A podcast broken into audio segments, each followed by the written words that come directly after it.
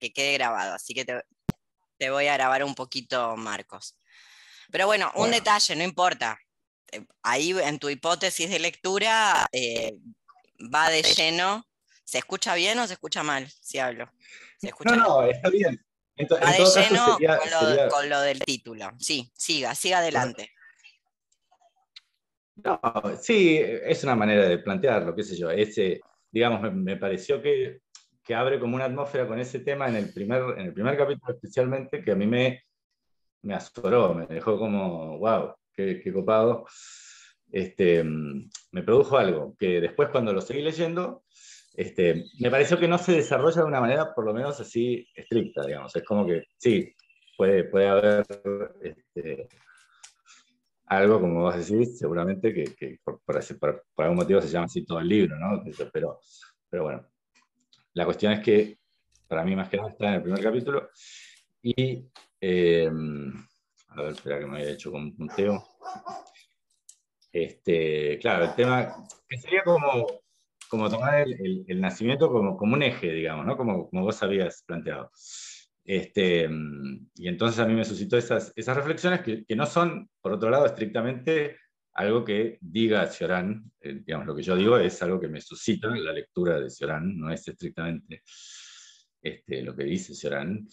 Este, y por otro lado está, bueno, este tema, el tema negro del budismo, ¿no? que es que, que, que también está bastante tratado en en, la, en el primer capítulo, este, yo tengo un poema del, muy breve del Terigata, que es una, se ve, un, parte del Canon Pali, que es una compilación de escritos de monjas budistas. ¿Quién lo tradujo? lo tradujo Jesús Aguado. ¿Y quién es Jesús Aguado? Contanos algo del traductor. Sí, el traductor es alguien que traduce, si no me equivoco, no traduce directamente, pero es la única edición que tenemos en castellano. No es la única edición que tenemos en castellano. Ah, no, de Terigata. No, no, para nada. Tenemos ah, dos grandes eh, traductores y filólogos de sánscrito. de, este particular texto.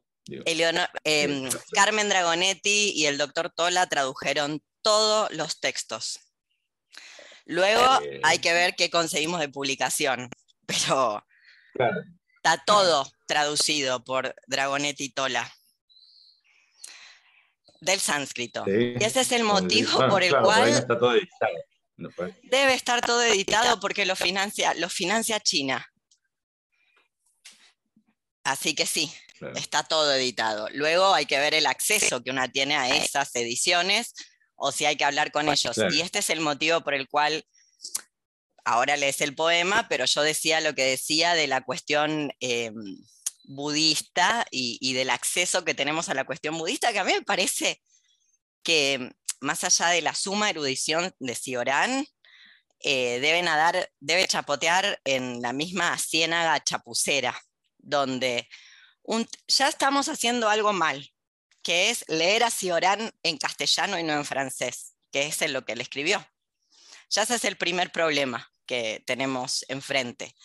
Luego, leer algo que tiene, por decir, por abajo de las patas, 2500 años, en traducción de traducción es no estar leyendo un texto pali.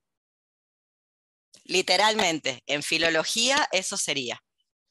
Es como leer la Odisea a partir, leer la Odisea en castellano a partir de una traducción hecha del griego al francés y del francés al castellano. Estás leyendo otro texto. Podemos leerlo, podemos incluso disfrutarlo. Como dice Borges, los textos se abren camino, los buenos textos se abren camino a través de las malas traducciones. No obstante, no estamos delante del conocimiento haciendo eso. O sea, yo no me atrevo a hacer ninguna inferencia a partir de eso. Ya bastante con leer a Ciorán en castellano, se ha dicho de paso.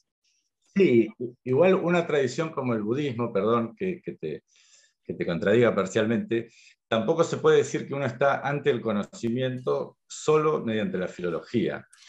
Entonces eso pone Marcos, te equivocaste de casa. Estás en la casa de una filóloga. Yo me quemé las pestañas eh, estudiando latín y griego. Vos podés contradecirme, vos podés contradecirme y podés creer lo que quieras al respecto de leer en traducción.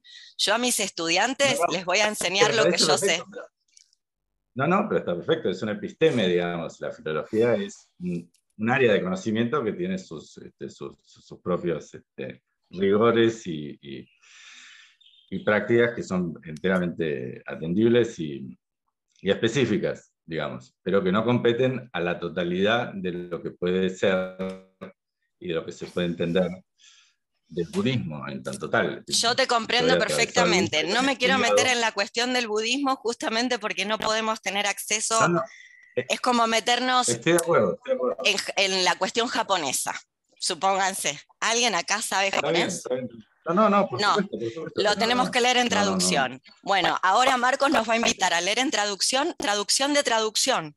O sea, no nos va a leer un texto traducido por filólogos que saben sánscrito. Nos va a leer un texto de alguien que no sabemos quién es, que eh, tradujo una, de una traducción que no sabemos tampoco si está hecha del sánscrito, porque no sabemos si este señor la ha hecho, la ha tomado de alguien que la hizo del sánscrito, así que no sabemos cuántas capas de traducción tiene.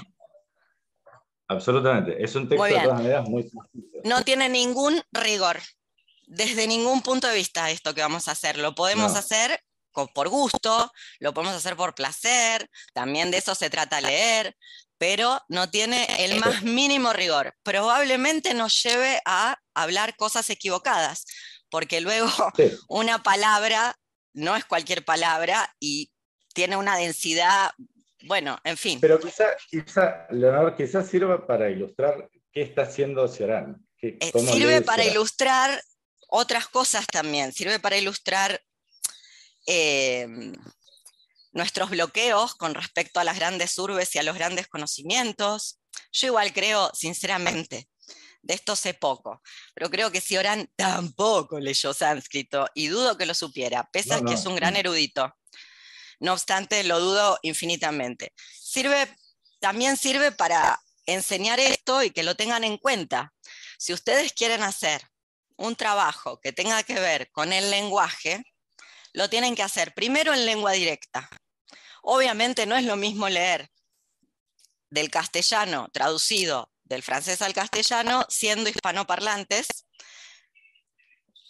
Tiene otras resonancias, por acá hay alguien que sabe francés y nos ayuda, que leer, comprendan esto, algo que está escrito en sánscrito en su original, luego traducido a saber a qué lengua, qué lengua está, de dónde lo tomó este señor. ¿Lo sabés vos, Marcos? Alemán, francés.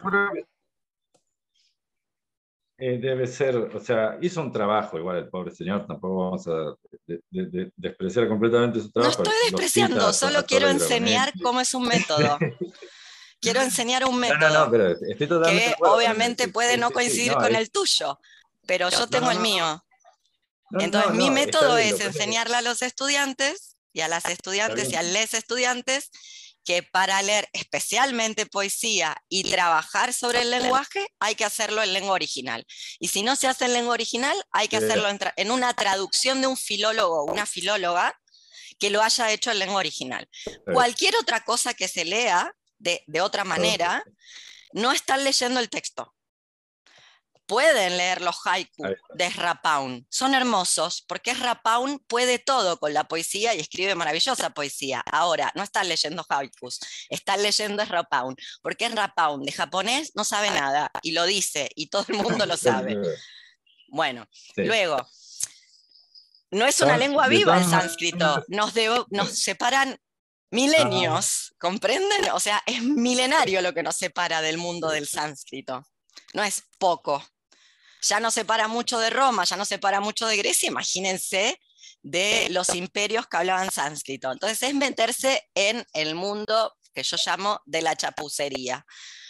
Por eso es un tema que a mí yo no lo voy a tratar porque eh, me faltan elementos, lo digo sinceramente, y les recomiendo una vez más, en Sudamérica tenemos dos grandes especialistas, cuando digo grandes especialistas, no grandes especialistas en Sudamérica, grandes especialistas a nivel mundial, tan grandes especialistas como para que la República Popular de China le financie la investigación en los últimos 40 años, así de grandes tan grandes como para que el sudeste asiático les interese que esta gente investigue algo que tiene que ver en parte también con su cultura. Les invito a ir a las fuentes de Carmen Dragonetti y del doctor Tola, que son un matrimonio especialista, que son realmente los popes a nivel internacional de esta materia. Y ahí ustedes se enteran. Lee el poema o lo que sea que vas a leer. Sí, sí, sí, está perfecto. Cuando veas que todo es eh, Sumana es la autora. No voy a leer su biografía, voy a leer solamente el poema. Cuando veas que todo, hasta lo más pequeño, nace del sufrimiento, encontrarás la paz que necesitas para no desear nacer más veces. Y, digamos, a mí, digamos, eso me da la pauta de que él está leyendo, eh, por lo menos para, tirar para su lado, como ha hecho también históricamente el pesimismo, que, es una recepción del budismo, chapucera, absolutamente, pero no deja de serlo, en Occidente. Y, este, mm, digamos, eh, eh, voy, a dar un ejemplo, voy, a dar, un ejemplo literario. dos, ¿Lo conocen a Roberto Arlt? Muy bien. Roberto Arlt se dice que Roberto Arlt es el Dostoyevsky sudamericano. Y en buena parte sí. Pero hasta muy recientemente, las traducciones que había en Sudamérica y especialmente en Argentina de Dostoyevsky no estaban hechas directamente del ruso. Lo que pudo, a lo que pudo acceder Arlt no era Dostoyevsky. No es el Dostoyevsky que podemos acceder ahora, que podemos conseguir una traducción hecha por alguien que sabe realmente ruso, y traduce a Dostoyevsky del ruso al castellano. Hizo lo que pudo con lo que había. Hizo muy bien, se ha dicho de paso. Ahora, ustedes quieren hacer una investigación comparativa, vamos a decirlo así, un estudio comparativo, lo que en letras se llama análisis comparado de obra entre Dostoyevsky y Alt, tienen que hacer tres cosas. Conseguirse las traducciones mal hechas que leyó Art y luego conseguirse una traducción bien hecha de, de Y si todavía quieren escalarlo el asunto y hacer un doctorado, van a tener que aprender ruso en algún momento. En el medio está la buena voluntad.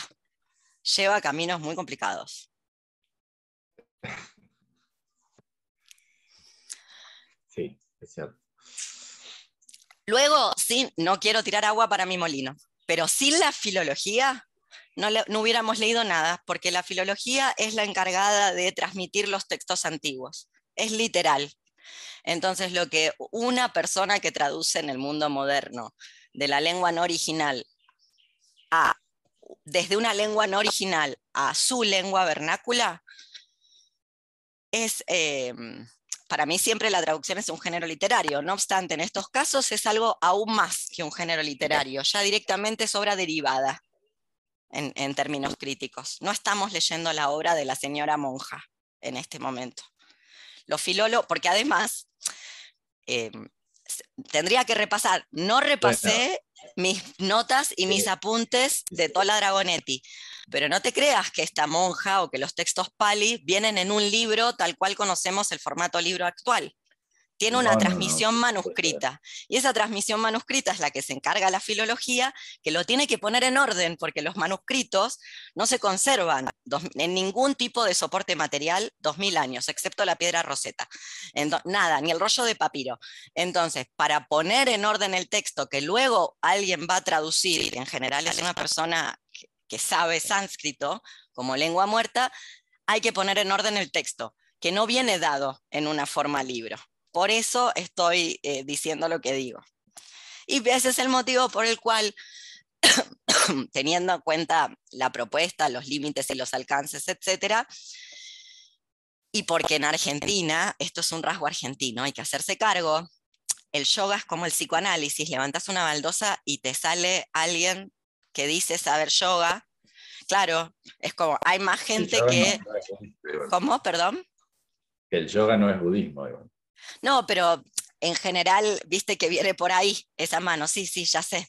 Y la salud mental no es psicoanálisis, pero bueno, en Argentina hay como toda una corriente de pensamiento donde da igual Minguito, un personaje maravilloso, Minguito Tinguitela, vayan a verlo, eh, un personaje de antaño, donde era medio sé igual, decía Minguito. Entonces, sé igual, sé igual. Por ende, sé igual cualquier traducción que el estudio de estos dos cracks que justamente, por eso los menciono, porque no siempre ocurre que en Sudamérica tenemos alguien de esta relevancia internacional que le discuten sobre la transmisión de los textos Pali y Veda a quien sea, con estricto rigor. Es como tener a García Gual a metros de tu casa, el, gran traductor de Mundo Antiguo. Es como tener a Giorgio Colli a un clic de distancia. ¿Quién quisiera? Más quisiera yo, ¿no?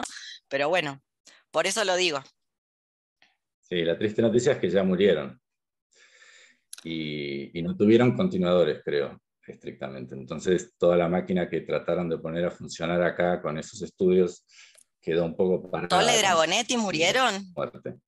Sí, sí, sí.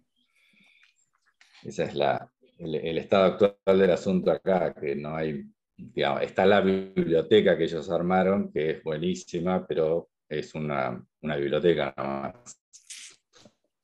hoy por hoy. Y ahí, bueno, los, los estudiantes del, del y demás, pero no al nivel de Torre y Dragonetti, que, que fueron efectivamente gigantes. Sí, sí, sí. Este, bueno, la cuestión es que yo, yo te, sigo con, con, esto que estaba diciendo, si, si te parece, Leonor. No, este, mm, mm, la cuestión sería que a partir de esto, eh, es una, creo que son unos bárbaros, ¿cómo se llama? Para poner otro ejemplo, Tracios y Bogomiles, es buenísimo este ejemplo, que, que son gente que llora los nacimientos, digamos, que, tienen la, costumbre, o tenían, seguramente lo, lo, tomó de alguna de algún lugar, este, de llorar a los recién nacidos.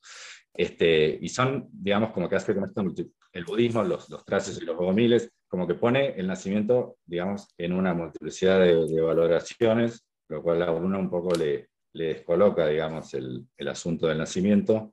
¿Por qué te descoloca el asunto del nacimiento? De uno está más acostumbrado ¿Por qué te descoloca el asunto del nacimiento? Y a mí personalmente, porque yo venía bastante fijado con el tema de la muerte y con, atender, digamos, a la, cuestión de la muerte. Y, francamente no, a pesar de que de, mi, pasaje por el budismo y todo lo demás, no había considerado las cosas estas que dice Sioran sobre, sobre el, o sea, esto que, que, digo en el texto, ¿no? Como de pronto tomar el nacimiento también como un objeto de contemplación o de reflexión este, semejante a lo que estamos acostumbrados a hacer con la muerte bueno, ahí ya tengo, tengo dos cuestiones como para intervenir. La primera es que Occidente no está haciendo eso con la muerte. Hace rato que no lo está haciendo, desde el capitalismo. o sea, de hecho, buena parte de, este curso, antes de ponerse a chapucear en, una, en un lodo que no conozco nada y del que no me voy a aprender a hablar de lo que no sé, que es budismo y sánscrito mal traducido de otras traducciones que no son el sánscrito, justamente es el tema de la muerte. Occidente no está, hace rato que no está, podemos datar desde qué momento empieza a ignorar la muerte. Que la muerte sí era un tema de reflexión previo a la llegada del capitalismo. El capitalismo, para adelante, se deja de pensar el tema de la muerte. Luego, lo que vos decís con respecto a los nacimientos también es un rasgo de la modernidad del capitalismo. Doy un ejemplo, doy un ejemplo medieval, que le es más cercano a Sigorán culturalmente que eh, a nosotras el sánscrito. A por lo menos en la primera parte de la Edad Media, lo que se conoce como la baja, eh, la alta Edad Media, perdón, em, esa primera parte no se le pone nombre a una cría humana hasta pasados los cinco años, porque lo más probable es que se muera. Ahora, a mí me parece que, eh, y esta es la gracia de este curso, o de este grupo de estudio, que mm, por lo menos a la persona que imparte el conocimiento, em, la vida le parece una mierda y no tiene ningún problema en decirlo y de reírse acerca de eso. Luego, la gente cree que la vida es un regalo de Dios, de los padres, de, no sé, que es algo lindo que nos pasa, que vinimos acá a, no sé, a qué. Y yo no estoy tan segura de eso. Más bien, les diría lo contrario, no sé qué piensan. Y eso es a mí un tema que me interesa mucho más investigar con ustedes y pensarlo, porque como bien dijo Marcos, a donde llegaron Tole y Dragonetti probablemente no lleguemos, excepto que empecemos a poner el esfuerzo en hacerlo. No obstante, sí nos están llevando puestas una serie de cuestiones que tienen que ver con no reflexionar acerca de la vida y de la muerte. Reflexiones que sí existieron en otros mundos y que yo creo que existen todavía en otros mundos que no son el que nos toca a nosotras. Y esa es la gracia, del, para mí, la gracia de leer a Ciorán. Una persona que efectivamente dice lo que muchas pensamos, pero en general es casi como un pecado decir, que es, em, la vida no está buena. ya se habrán dado cuenta. Quiero creer que vinieron acá convencidos de eso, de que no estaba tan bueno vivir.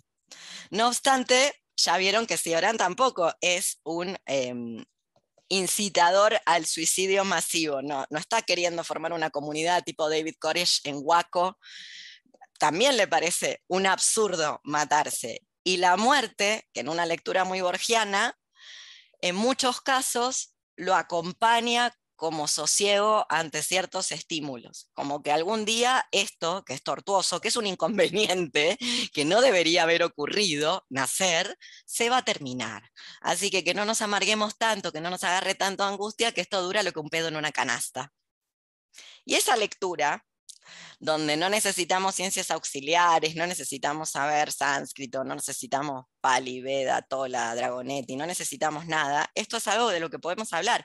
Y yo creo que en buena medida nada de esto se está hablando porque Occidente y los países occidentalizados, como muchas de las que estamos acá habitamos, no piensa al respecto de esto, por eso hace lo que hace con, ya a esta altura, los niveles de estrépito podemos ir sumando, ¿no? COVID y confusión, gripe A, influenza, eh, virus del Pleistoceno que emergen mediante el derretimiento tanto de la Antártida como del Ártico, sumado a una crisis económica eh, como no se ha visto nunca, o sea, el colapso del capitalismo y la debacle medioambiental como no se piensa ni en la vida ni en la muerte, vivimos estando muertas. Yo no creo que esto que estamos haciendo, bueno, quizás en este grupo, justo en este momento en Zoom, yo quizás a esto me atrevería a poder decir, llamarle vida, pero luego la mayor parte de lo que hacemos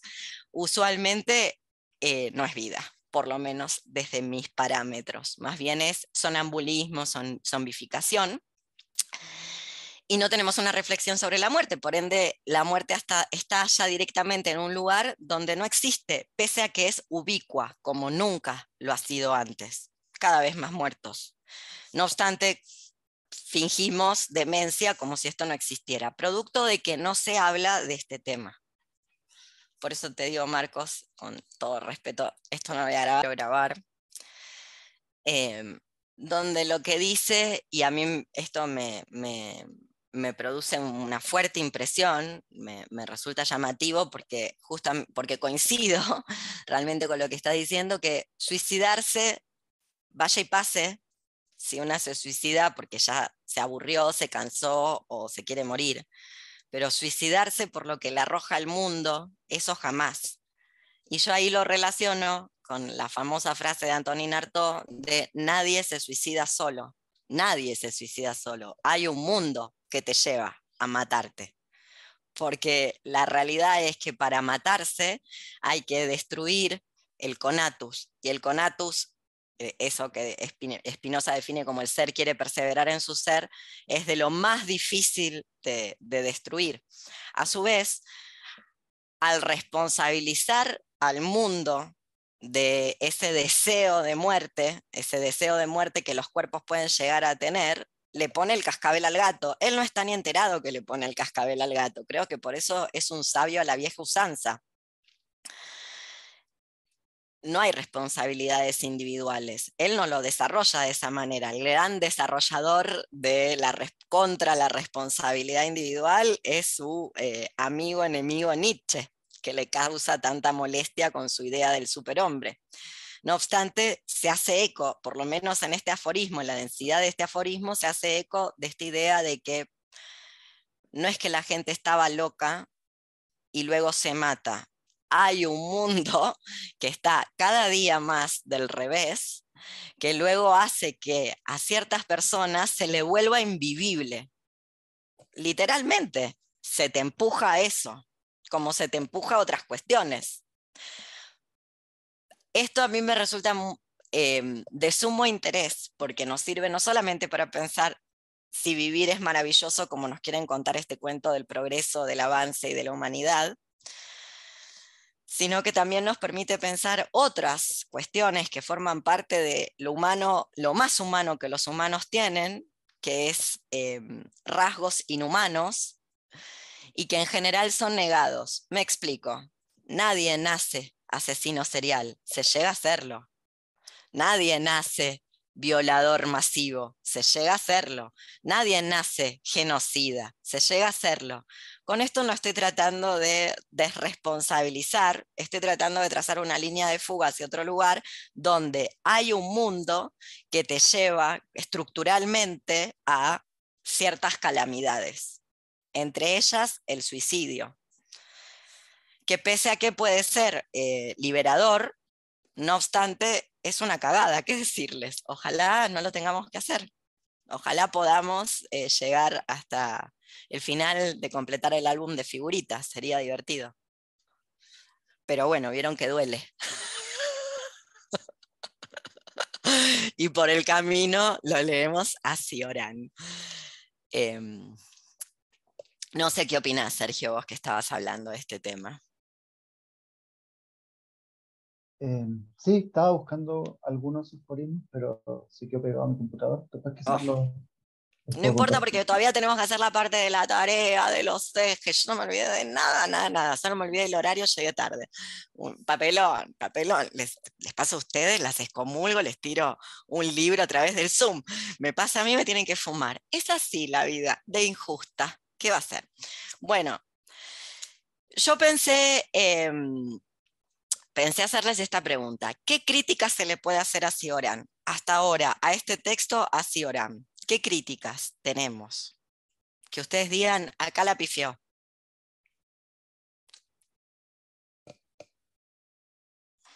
Hay una que es muy obvia, se cae de madura. Pese a su gran erudición, es un erudito el señor Cioran, ya lo estamos viendo.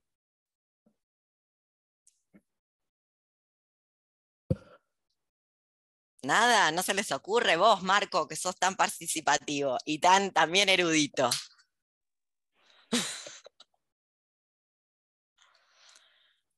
Dale, Juan. Levantó la manito Juan, vamos. Se me escucha bien, ¿no? O me volví robótica de nuevo. Si me vuelvo robótica como Shakira, te felicito, qué bien actúas. Me lo hacen saber y desaparezco, que es hermoso que no te vean. No, lo había, no me había dado cuenta. Dale, Juan. Venga. Hola, buenas, bueno, saludos primero. Eh, yo, bueno, medio que me arriesgo igual un toque. Arriesgue, vamos. Con respecto a que abraza cada tanto eh, la esperanza, digamos, como una esperanza última, eh, redentora de, todas las anteriores decepcionadas, digamos. Puede ser. Pero al voy, mismo a tiempo, voy a querer un ejemplo, ¿eh? Sí. Bueno. Al mismo tiempo, como es tiene algunas contradicciones la obra, pero es como parte del, misterio que también él nombra, me imagino, que no resulte en una eh, sentencia máxima, sino que, bueno, la contradicción, ¿no? Sí, creo que coexiste bastante bien con la contradicción. Viste que esto también es medio un problema del occidente mm, capitalista, eh, la contradicción. En general no había habido problemas antes con, vivir en la contradicción. Pero yo me refería a algo más em, estructural, más eh, macro. Es muy obvio, es tan obvio que tal vez no se vea. Y no es de Ciorán, le pasa a toda la filosofía y a toda la escritura que tiene em, em, tiene presupuestos así como los de Ciorán, ¿viste? De hablarle a todo el mundo, que no es un conocimiento que yo estoy hablándole a estas personas de acá. No, no, no, él tira sus máximas y sus aforismos y son, y ahí de una re pista. Re. ¿Lo digo o no lo digo? ¿Nadie lo piensa? ¿Nadie se da cuenta? Él habla mucho de la India, cita a un hombre, Ishi, ahora lo vamos a hablar de ese hombre, habla de acá, de allá, como si supiera, pero ¿de quién está hablando cuando habla?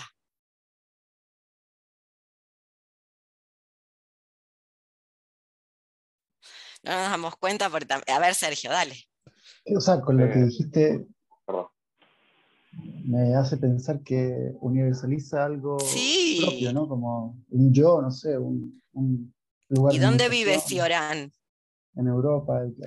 En Europa hay muchos lugares, viste que no es lo mismo vivir, no es lo mismo vivir en Rumania que vivir en París.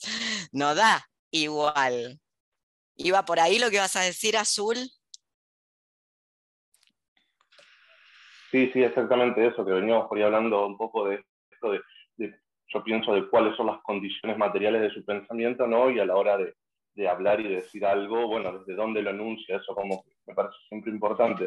Y había, justo estaba buscando un pequeño aforismo que si querés para hacer esto de citarlo, cuento porque la verdad es que no lo llegué a contar, pero...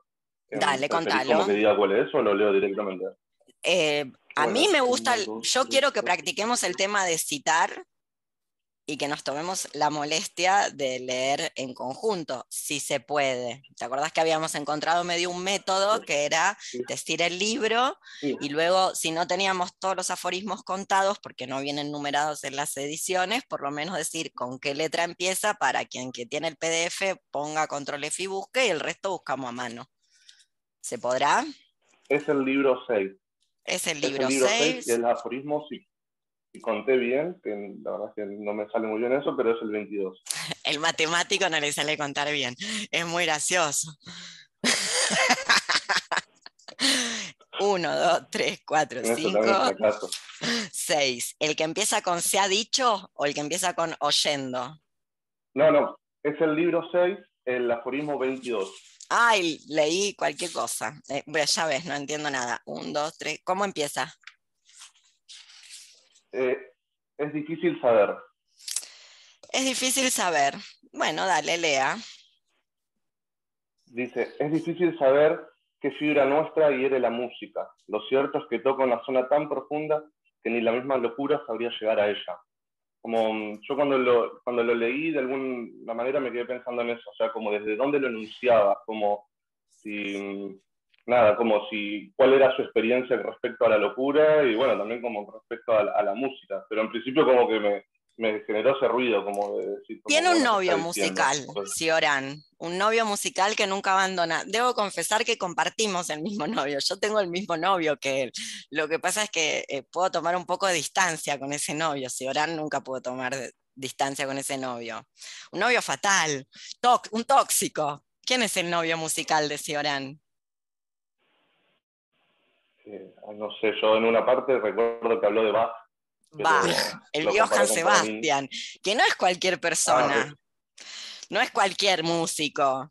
Viste, como se eligió uno que, eh, Madre del Amor Hermoso, Virgen Santísima, es como, exactamente, a mí me encanta. Es como yo me casaría para entrar a un altar con Jesús, Alegría del Hombre, pero reconozco que eso es un error.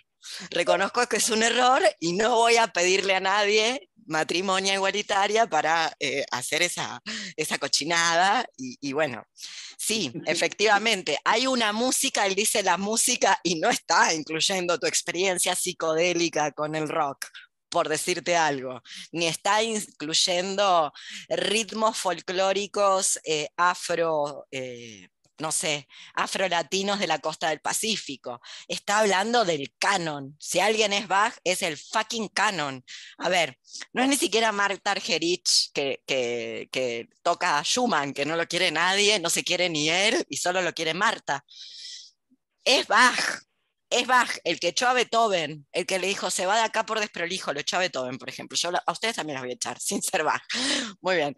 En fin, no es cualquier tipo, ¿entendés lo que te quiero decir? Como para que te guste la música, le gusta una, o sea, para hablar de esta, la fibra que hiere, difícil saber qué fibra nuestra hiere la música, bueno, está hablando del canon occidental. Entonces, acá va mi crítica. A la, sí. a la vez, claro, ahí eso, o sea, qué condición le permite a él también eh, ese encuentro con la música y esa comparación también con la locura que lo, que lo hace, ¿no? Como bueno, de, la locura digamos que es más fácil.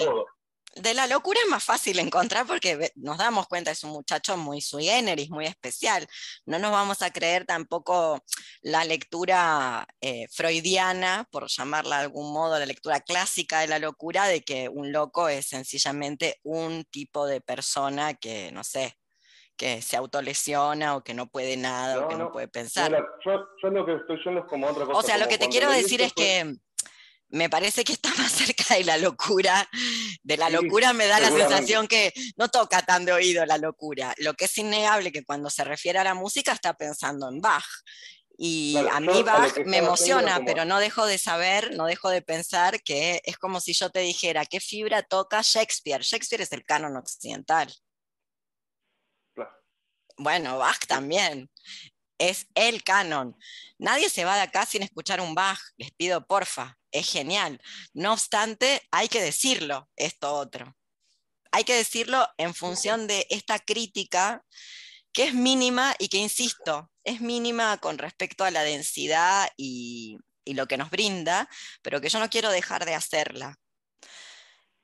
Que es justamente, no quiero dejar de hacerla porque no quiero dejar de hacérsela a nadie, no a Cioran él habla del universal y el universal es un hombre europeo. No es algo que le pase a Cioran, sigue pasándole. O sea, a ver, le pasa a gente que en, unas semanas voy a dar el curso. Le pasa a Bifo Berardi. ¿Cómo no le va a pasar a Cioran? Le pasa a Delesia Guattari, que son los reyes de la comparsa, y les pasa. Básicamente le pasa a cualquier europeo con pene. Vamos a decir las cosas como son. Es como tener, ser europeo con O y tener pene, te pasa esto. Digo porque el mundo terfo está en alza, entonces, para que se entienda, tal vez una señora con pene no le pasa, pero a un señor europeo con pene dice nosotros el rey y acá estamos los súbditos de las colonias. O no sé si la experiencia europea de vivir en Francia es el universal o debería seguir siéndolo. Me parece que esto que hay que atenderlo. Yo traje una cita al respecto. Seguí azul y después traigo lo mío.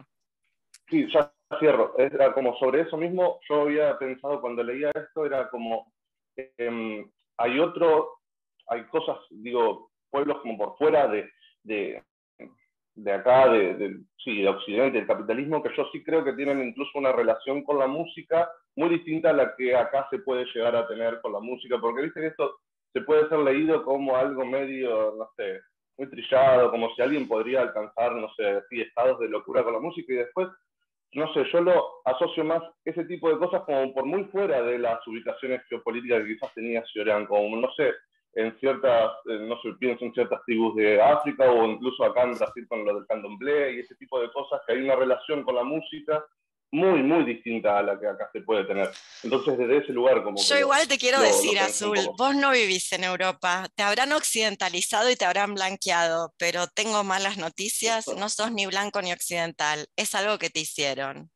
Lamento, lamento si creías que eras europeo. Trata de cruzar la frontera, te lo van a Cuando trates de entrar, te van a decir todo esto que te estoy diciendo yo. eso no tengo, eso no tengo, no tengo dudas, pero lo que yo estaba diciendo era que acá justamente se ha... ¿Dónde es acá? ¿En el Río de la Plata donde estás vos? ¿O en Francia donde está Cioran? No, no, no, yo estoy hablando de acá en, el Río de la Plata. Bueno, por eso digo, no es lo mismo una zona occidentalizada que occidente. Ah, Esto es lo primero que hay que separar. Luego, Occidente no lo ve porque no lo quiere ver. Cuando digo Occidente, digo Europa. No lo quiere ver porque no lo quiere ver, porque lo tiene frente a sus narices. Te voy a dar un ejemplo que va en la misma línea de lo que vos traes. Hay un mundo, hay un mundo ahora, aquí, ahora mismo. Hay un mundo donde quizás no todo el mundo sepa, qué sé yo, em, cosas que tampoco ahora sabemos, ¿no? Eh, trigonometría, ponele, porque no le interesa o no lo aprendo, lo que fuera, pero todo el mundo sabe cantar, hacer música, hacer bailar y bailar. Ese mundo está en Europa. Se llama el pueblo gitano y al día de la fecha hacen música y todo el mundo sabe hacer música y todo el mundo sabe bailar. Luego, no todo el mundo es camarón de la isla, está claro. Pero si vos te pones a ver videos, cualquier muchacho de tu edad gitano sabe hacer música. Le das una guitarra y toca mejor que cualquiera de nosotras después de 15 años de conservatorio y logra hacer música. Es como forma parte de la cultura popular. ¿A qué me refiero? Hay un mundo, yo creo que ese mundo existe todavía, donde la música no es Bach y somos espectadores de la alta cultura, sino que no hay una división tan flagrante como en la actualidad, entre quién es público espectador y quién es productor de cultura.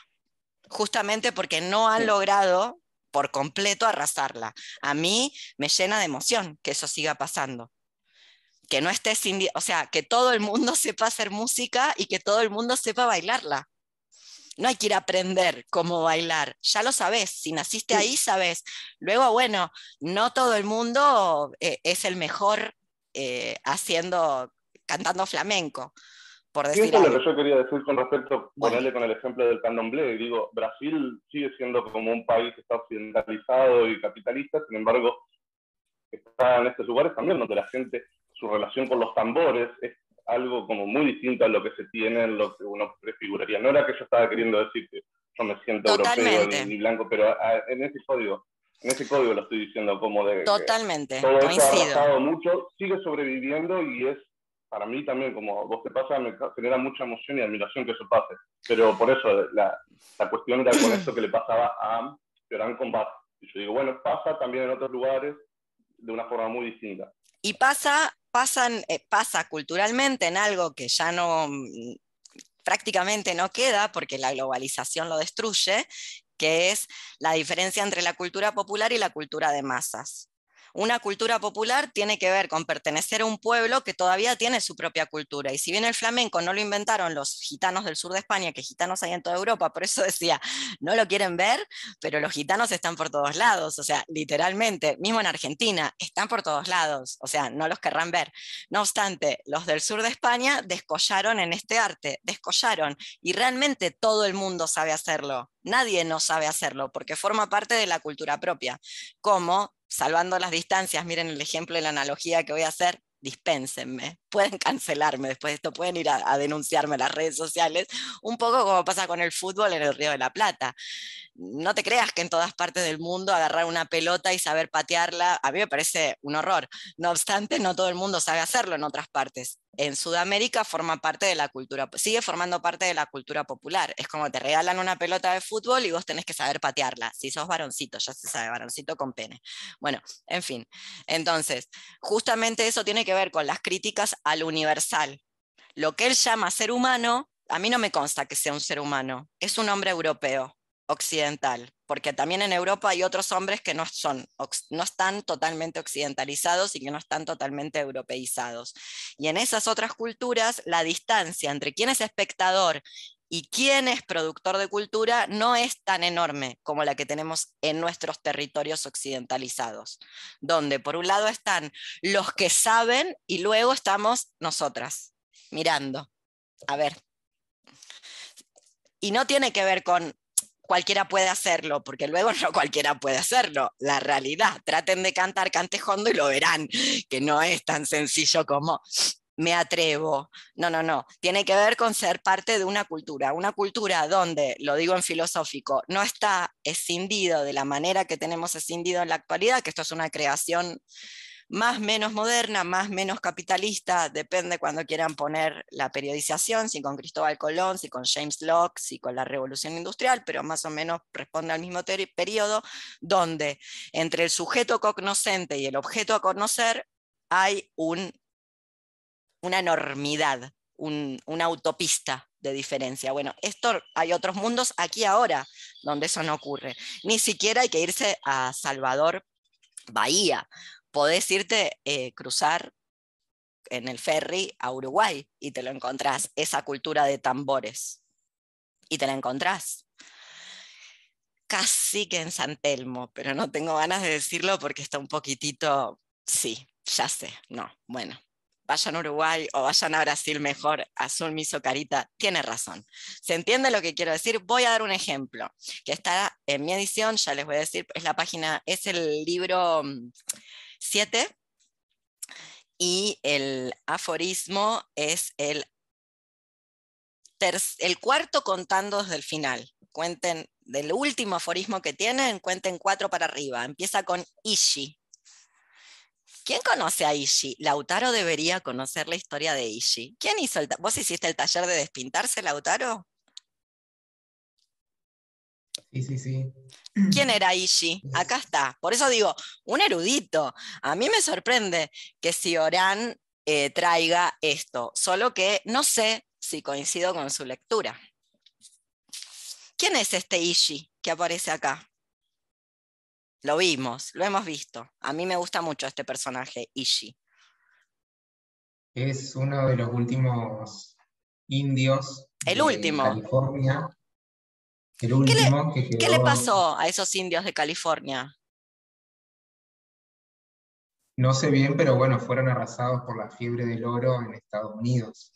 ¿Qué quiere decir fueron arrasados por la fiebre del oro, Vinieron todos los blancos colonos y los asesinaron uno a uno y como pasó y, pasa con... mano de obra. Justamente a estos los mataron a todos, a estos californianos.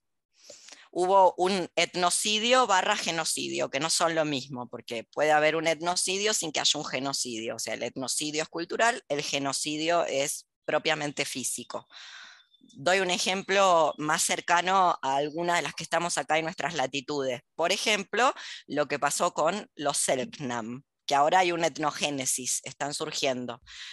Parece que estos indios californianos tampoco eran como otras sociedades, es muy común, en, estos pueblos amerindios no eran sociedades guerreras, no presentaron una resistencia, así que eh, los cazaron como, como el ser humano blanco suele cazar, haciendo mierda todo a su alrededor y los cazaron como animales, con perdón de los animalitos, hasta que quedó este pobre Ishi. ¿Qué quiere decir Ishi? ¿Te acordás de eso? Hombre. Hombre. No es el nombre, él nunca dijo su nombre. No, sabemos cómo se llama Ishi. Ishi en su lengua quiere decir persona, ser humano, gente, como Che, Mapuche, Tehuelche. Nunca dijo su nombre Ishi. Muy bien, ¿qué más te acordás de Ishi? No, me acuerdo de eso y que bueno, que justo fue a parar a las manos del papá de Úrsula Guin. El, padre de Úrsula Leguín, yo le digo Leguín, se dice Lewin, era antropólogo, un antropólogo hoy cancelade, pero en su momento no era cancelade por esto, ¿eh? porque metió un indio en el museo, básicamente. O sea, en la actualidad... Sí, exactamente. Alfred Kroeber, esa K de Úrsula K. Lewin es de su padre, Kroeber. Ella usa el apellido de su marido, Lewin, como Angélica Bodorischer en, Argentina. Supongo que por los mismos motivos, porque no hay apellidos de mujeres, con lo cual usó el apellido del, hombre que más le gustaba. Y supongo también porque ya venía la cancellation, ya venía, ya venía la cancelación, entonces bueno, se, ocultó un poquito. Ese Alfred Kroeber, que era el director del Museo de Antropología de California, em, el sheriff le trae a Ishi. Ishi un momento sale de su escondite, se pasa por lo menos un lustro, cinco años, solo, completamente solo, en total aislamiento, escondiéndose, viendo cómo mataron a todos los otros y cómo Tal vez si lo agarran lo matan a él y por motivos que no sabemos, en algún momento sale de su escondite y aparece. Aparece Plum, aparece Ishi. Y el sheriff, antes de que se lo cargan, lo agarra y se lo lleva a Kroeber. Y Kroeber, qué sé yo, lo mete dentro del museo. Creo que no sabe muy bien qué hacer con Ishi. Vamos a leer el aforismo. Yo lo traigo a propósito de esta construcción del universal. Es un caso paradigmático. Buena parte de la obra de, de Leguín no diría que está inspirada sino en, en Ishi, sino que haber tenido al padre antropólogo y este encuentro con este indio, el último que quedaba, por lo menos en su estado primario, porque luego las etnogénesis siempre tienen, bueno, no, em, hay términos técnicos, no son peyorativos, contaminaciones, préstamos, etcétera, hibridizaciones. Bien, este era el último, el último que quedaba. Eh, buena parte de estos mundos que piensa Leguín vienen de estos conocimientos que le son heredados por transmisión oral y por coexistir con que Kroeber medio que lo hizo parte de, entre muchas, muchas comillas, de su familia. La madre de Leguín tiene un libro sobre Ishi. Eh, eh, Kroeber nunca escribe sobre Ishi, por lo menos algo bien hizo, lo metió en el museo como, como nuestro perito moreno, pero nunca escribió la que escribió sobre la experiencia con Ishi es la madre de este Alfred Kroeber. Bueno, dice así, Ishi, indio americano, el último de su clan, después de permanecer escondido durante años por temor a los blancos, acosado al extremo, se entregó un día voluntariamente a los exterminadores de los suyos. Creyó, ¿cómo sabe lo que creyó? ¿Cómo sabe? Muy bien. Él dice creyó. Bueno, no me molesta que tire una interpretación. Está muy bien, solo lo quiero señalar. O sea, solo quiero señalar que acá lo que tenemos que hacer nosotros es no creerle a él. Él que crea lo que quiera. Nosotras no tenemos por qué creer que él sabe lo que un indio creyó. Parala, si oran, parala. Nada. Creyó que le recibirían la misma suerte. Se le festejó. No tenía, tampoco se le festejó a ver, que Kroeber le alunizó un problema en la mano, literal, le alunizó un problema, o sea, de verdad fue un problema para él, fue un problema, literalmente fue un problema porque no había qué hacer con, ¿qué hacían? ¿Qué se hacía? No había dónde, qué hacer, ya está, el mundo al cual Ishi pertenecía lo destruyó la gente de la cual Alfred Kroeber formaba parte. ¿Qué iba a hacer con Ishi? Nada, lo metió en el único lugar neutral que se le ocurrió y literal, le dio ropa occidental, lo vistió, zapatos y se murió. Al poco tiempo se murió Ishi. Bueno, una vez destruida la humanidad o simplemente extinguida, es posible imaginar un sobreviviente, el único errando por las tierras sin siquiera tener a quien entregarse. Bueno, mire, si orán, acá el problema es que la humanidad es la que destruye a los indios porque la humanidad, que es el ser humano blanco, es el europeo, no cree que eso sea la humanidad. Justamente, por eso se los cargaron a todos literal. Entonces, el ejemplo que él usa para hablar como el último ser humano errando, así tipo película posapocalíptica, es un ejemplo muy viciado, justamente porque está pasado en blanco. A ver, y esos exterminadores, nuevamente, hay exterminadores y exterminadores. Justo estos exterminadores de los que él está hablando son los exterminadores que crearon este mundo que conocemos en la actualidad. Digo porque ha habido otros que no se hizo tan sistemático y que tampoco arrasaron con todo el mundo como es este caso. ¿Se entiende el punto que estoy trayendo? ¿Qué opinan? Díganme qué opinan. Quiero discutir. Como siempre, siempre quiero discutir. ¿Lo ven? ¿No lo ven? ¿Qué opinan? Dale, Marcos, vení a hablar. No hablamos de los textos Pali porque la profesora hace una mierda, pero de esto más, ves que un poco más sabe. Perfecto. Eh, eh, no, es, no, es, directamente a, esta cuestión de Guille que, que, marcás, pero me parece que hay algo que por momentos es un poco chistoso o adorable, que se siente el, carácter como de estudiante del francés que tiene. Que él se esfuerza con el canon porque él viene de Rumania, tampoco es que sea un francés hecho y nacido. No, claro que no. Hecho y nacido ahí en Francia. Entonces tiene como una cosa que está como haciendo y cita a los clásicos franceses, y yo busqué varios que no los conocía para nada, pero que son del canon así más católico, rancio, francés. Este, y hay como un esfuercito que le pone a la cosa, que me parece un poco chistoso también. Es un matiz. Sí, em, Rumania es periférica con respecto al centro. No obstante, no te olvides que no deja de ser una colonia eh, romana cosa que no podemos decir de los indios de California, para su propio bien, ¿no? Aunque los hayan exterminado a todos. No podemos decir eso de todas partes, como tampoco... ¿Sabe por qué lo digo? Porque después, em, después pasan cosas como esta en Europa también. Vienen los catalanes y creen que son una etnia. No, señor, de Cataluña, más allá de que ha habido una guerra contra Franco y todo lo que ya sabemos, la realidad es que los catalanes son traficantes de personas esclavizadas de África, no solamente de África, porque a Irlanda también fueron a sacar esclavos y traficantes de marfil. Entonces, calmao, como dicen en Chile. Por eso lo digo, como bueno, está, sí, Polonia o Rumania o que no sé qué otro país ahora anexa Europa, efectivamente no es exactamente Berlín, pero digamos que está más cerca que Ishi. A mí me sorprende, no me sorprende, en realidad no me sorprende. Es lo que hace siempre la filosofía, eh, por lo menos esta filosofía que conocemos, e insisto, una filosofía más contemporánea también hace lo mismo hablar de destruir a la humanidad, perdón, acá hay algo de lo que no se está hablando y que está encerrado y que si una no lo dice y no lo explicita, se pasa por alto. La humanidad se construye sobre ese genocidio y exterminio. Esto que llamamos derechos humanos, perdón que se mueven porque hay unos gatos ahí que están atrás de la computadora. Esto que llamamos en la actualidad derechos humanos se construye sobre la destrucción de otro mundo que existía donde, al que pertenecía Ishi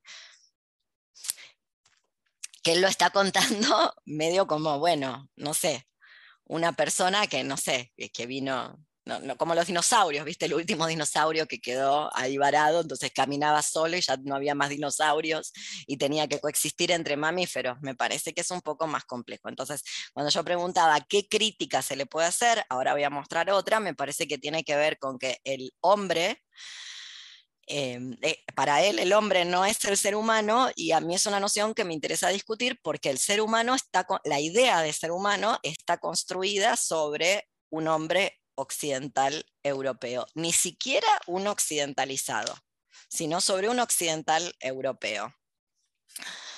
Perdón, el tema acá gatístico. ¡Ah! ¿Puedo compartir algo? Sí, sí, dale. Ah, bueno. ¿Quién iba? Eh, una de las, soy Magda, hola. Sí. Una de las citas que yo había seleccionado ahí está en el libro 6, el aforismo número 45. Muy bien, espera que llego, espera que llego. ¿Cómo empieza? Las personas que tienen el BF es la página 75, el último de esa página. ¿Y cómo empieza? En una apartada provincia. En una apartada provincia, bueno, empieza. Dice, en una apartada provincia de la India se explicaba todo a través de los sueños y, lo más importante, se inspiraban en ellos para curar las enfermedades. También a partir de ellos se arreglaban los asuntos cotidianos o capitales, hasta que llegaron los ingleses. Desde que están aquí, decía un indígena, ya no soñamos. Es indudable que en lo que se ha convenido en llamar civilización reside un principio diabólico, y que el hombre ha tomado conciencia de él demasiado tarde, cuando ya no era posible ponerle remedio. Acá en eh, tesis de Marcos, de la, de la inocencia, de, de, la inocencia supina, ¿no? Como esto es como un niño, podría decir esto, un niño ya en el 2022 para un grupo mayormente de gente eh, más bien sudaca, esto no resiste el menor análisis. ¿Qué está diciendo? ¿Se entiende? A eso es como medio es hasta obsceno, digamos, como que... Ay, pobre Ciorán, acá vienen las que le van a pegar a Ciorán, pobre Ciorán. Yo soy un poco menos truculenta, me voy por el lado de la inocencia que traía Marcos, como que hasta me da un poco de ternura, creo en su buena fe, no lo está haciendo, no lo está haciendo. o sea, volver a la idea del diablo, en serio, es como... Es europeo. Sí. Me parece que que va por ahí, esta cosa como de, la idea de, la maldad, lo diabólico, como todo eso que... Oh, de, una naturaleza humana. Mm. Esa naturaleza humana no existe. Esa naturaleza humana, lean a Salins. Esa naturaleza humana se llama Occidente. Eso no quiere decir que la dominación del ser humano por el ser humano empieza con Cristóbal Colón con la invasión y el gran encuentro con Occidente. No, no, ya estaba empezada, pero que adquiera ese carácter estructural que tiene en la actualidad por eso hablaba la reflexión sobre, ¿esto es vida? Las alegrías compensatorias, que ir al recital de Tini Stossel o al recital de lo que quieran, me da exactamente igual. A escupir COVID, gripe A, influenza y hacerse las boludas con respecto a eso mientras un montón de gente queda rezagada, relegada y muriendo por los caminos, eso no es vivir, eso es una alegría compensatoria. Alegría sería, y vuelvo al primer encuentro, poder destruir aquello, la alegría que suscita, destruir aquello que te compone. Que es así como, bien o mal, algunos otros pueblos, no el de Ichi, perdieron la existencia, peleándola. No diciendo, bueno, vamos al recital hoy, ¿qué se hace? Es sábado, salgamos. Ah, se muere gente, no me morí yo, no es mi problema. Entonces, efectivamente, acá se le nota aquello de la maldad humana, eh, lo que él llama diabólico se llama imperio británico. Y si Inglaterra tiene más plata que Chile, es por, no es porque en Chile es una catástrofe organizando el presupuesto y en Inglaterra son todos genios, sino porque hasta recientemente, hasta Churchill, hasta la actualidad se roban la plata. Miren el mapa de la lo que llamamos la Patagonia Argentina, que en realidad se llama Puelmapu, y verán las empresas europeas. Entonces no se terminó. No tiene que ver con que son mal, eh, los seres humanos malos y nos damos cuenta tarde de nuestra maldad intrínseca. No, no, no. Eso es Occidente. Ese gen egoísta del cual algunos biólogos hablan, yo le creo a Salins. Eh, más bien eso se llama occidentalización, occidentalización que se tuvo que imponer también a sangre y fuego, de eso se trató la casa de brujas, que no solamente mató mujeres, mató a todo lo que no fuera al lenguaje de hoy un heterosis, lo que hoy llamaríamos un heterosis, se cargó la cultura popular autóctona, que también la tenía. No piensen que Europa sale de un repollo y que así, de un repollo aparecieron Churchill y Hitler a organizar la cuestión, junto con Cristóbal Colón y Hernán Cortés. Algo tuvieron que hacer también para que eso ocurra, pero efectivamente. Dejaron de soñar porque fueron invadidos por algo que se llama este periodo colonialismo y en su versión actual colonialidad, porque el colonialismo no se terminó solo que adquirió otras formas. Va en la línea con lo que yo decía, la gran crítica, una de las grandes críticas, que igual eh, tiene razón Marcos. A mí me parece que em, no tiene que, a ver, como, no es que lo quiero rescatar, sino que sí, probablemente tenga más bien que ver con que em, eh, algo que no, no lo ve. Ahora, no lo ve porque no lo quiere ver, porque hay meses y Franz Fanon son del periodo. Entonces, si no lo ve, es porque no lo quiere ver. La realidad es que estos dos pensadores eh, afrodescendientes racializados de la Martinica producen en este periodo también su obra.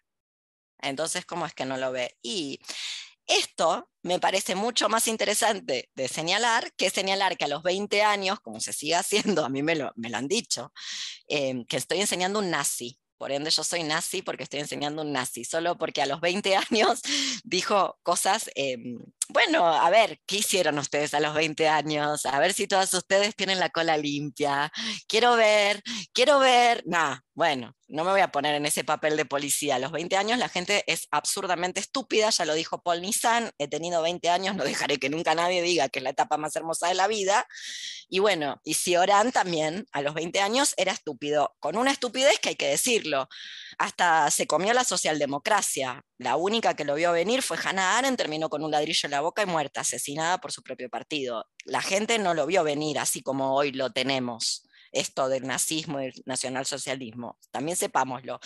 De la misma manera que Chile no vio a Boric y el apruebo. Yo estoy regodeada como una cerda michiquero, justamente porque me da morbo, pero vamos a decir las cosas como son. De la misma manera que una le dijo a todo el mundo que quiso escuchar que el Alberto era un fascista y acá estamos. Y la gente sigue pensando que no nos gobierna un fascista, que no es igual. Bueno, bueno, está bien, no nos gobierna un fascista, lo que ustedes quieran. Bueno, este punto del universal y de la, lucha bien y mal como inherente al ser humano, esto es Europa, dejémonos de joder. No quiere decir que las culturas originarias, lo que hoy se llaman culturas originarias, no tenían eh, sus problemas, pero los imperios, incluso que no son todas las, justamente las culturas amerindias, no, hay pocas imperiales, y los imperios arcaicos, ese es su nombre técnico, no tienen la misma, la misma categoría que la cabeza de la OTAN, que es Inglaterra. ¿Querés un lugar peor que Francia? Inglaterra.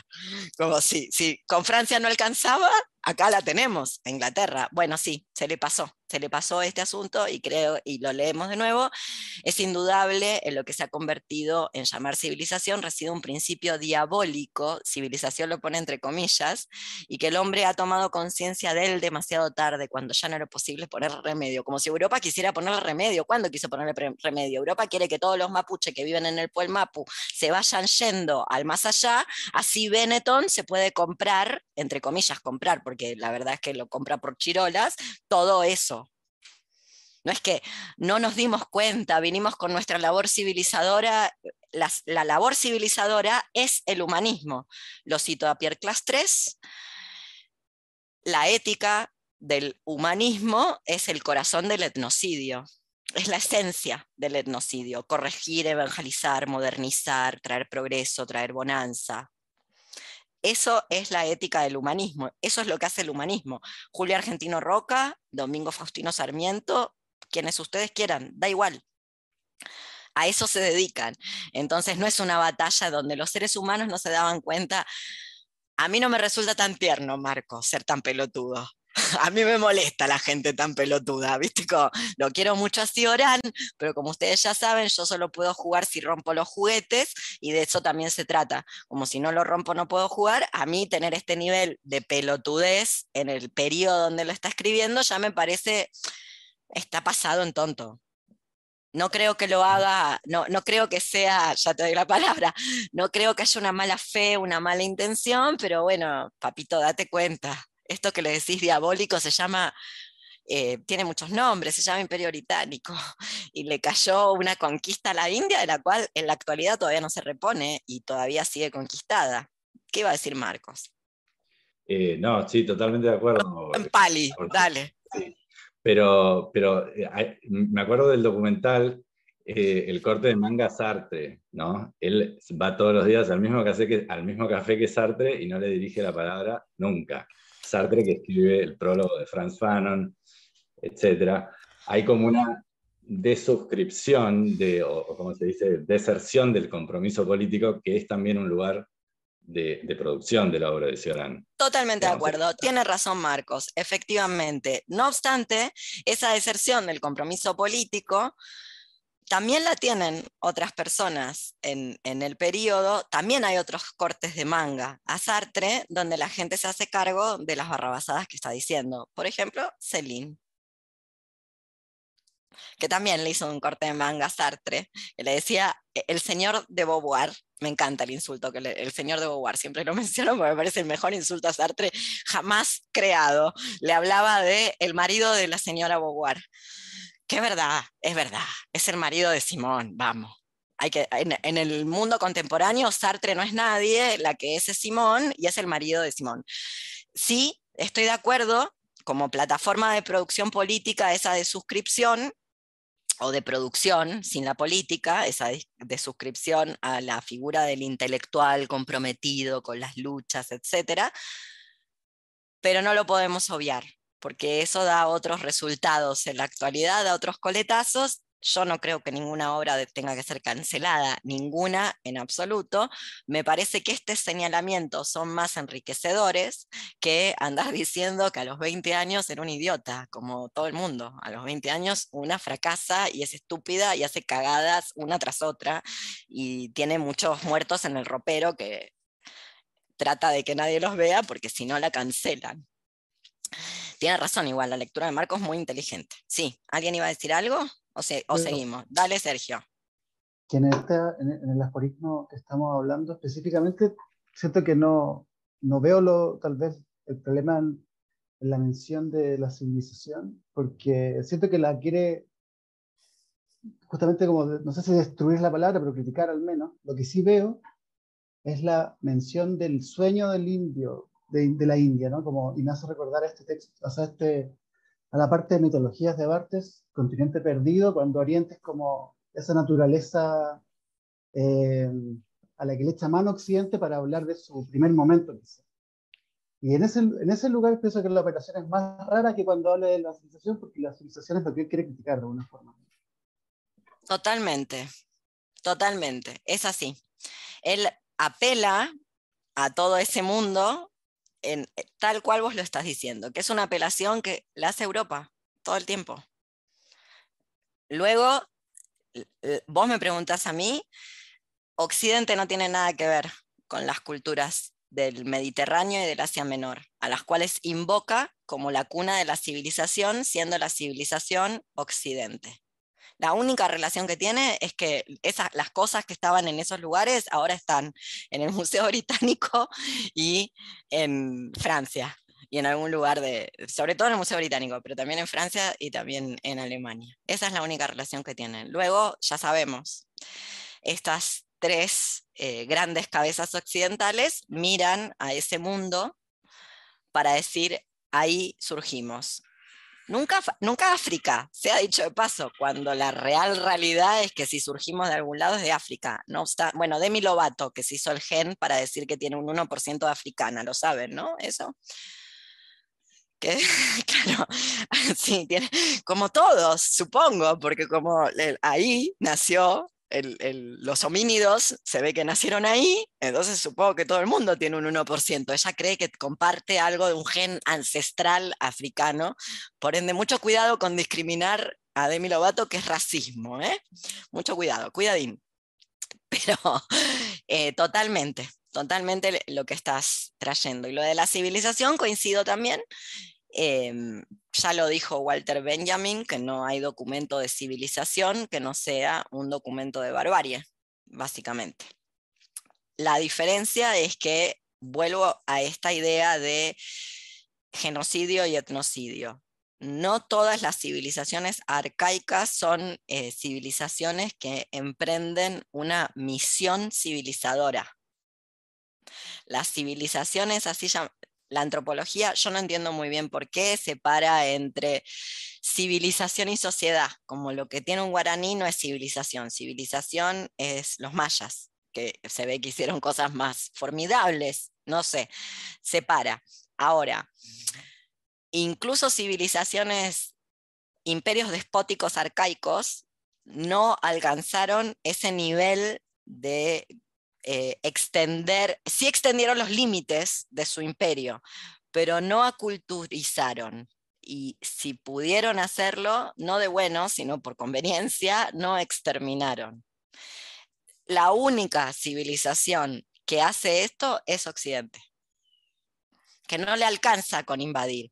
Quiere que te mueras y quiere que pierdas tu cultura, porque la única cultura es la occidental. No hay otros. Mal que nos pese. Lo digo porque si no, después pasa, a ver si, eh, Lion, ¿te acordás de este ministro de Rajoy eh, tremendo que, Rajoy, qué caso, ¿no? Miren a lo que estoy citando, que, que, fue a México a decirle, tal vez Anabel también se acuerda, que fue a México a decirle a los mexicanos que tenían que estar agradecidos con España porque prácticamente que los había liberado de Hitler, porque eh, a los zapotecos eh, los liberó, los liberó para matarlos, se ha dicho de paso, de los aztecas. Entonces que prácticamente eh, los invasores y los conquistadores fueron no sé, como la resistencia a los nazis comunista que se formó en Francia post invasión, que tampoco era de antes, que Adolfo entró a París con la alfombra roja desplegada. Lo estaban esperando como si esa fuera su casa. Ni que hablar de la nobleza británica. También lo quiero decir porque este cuento que nos cuentan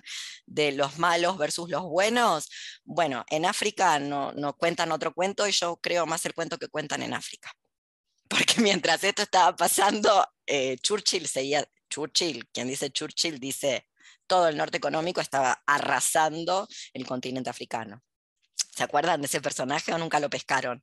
El personaje español que vino acá a las colonias, a los mexicanos, a decir que le tienen que agradecer a España la conquista porque si no, los hubieran matado los aztecas. Ahí tenés. Qué bien. Casi que, casi que abrió los campos de concentración, Cristóbal Colón.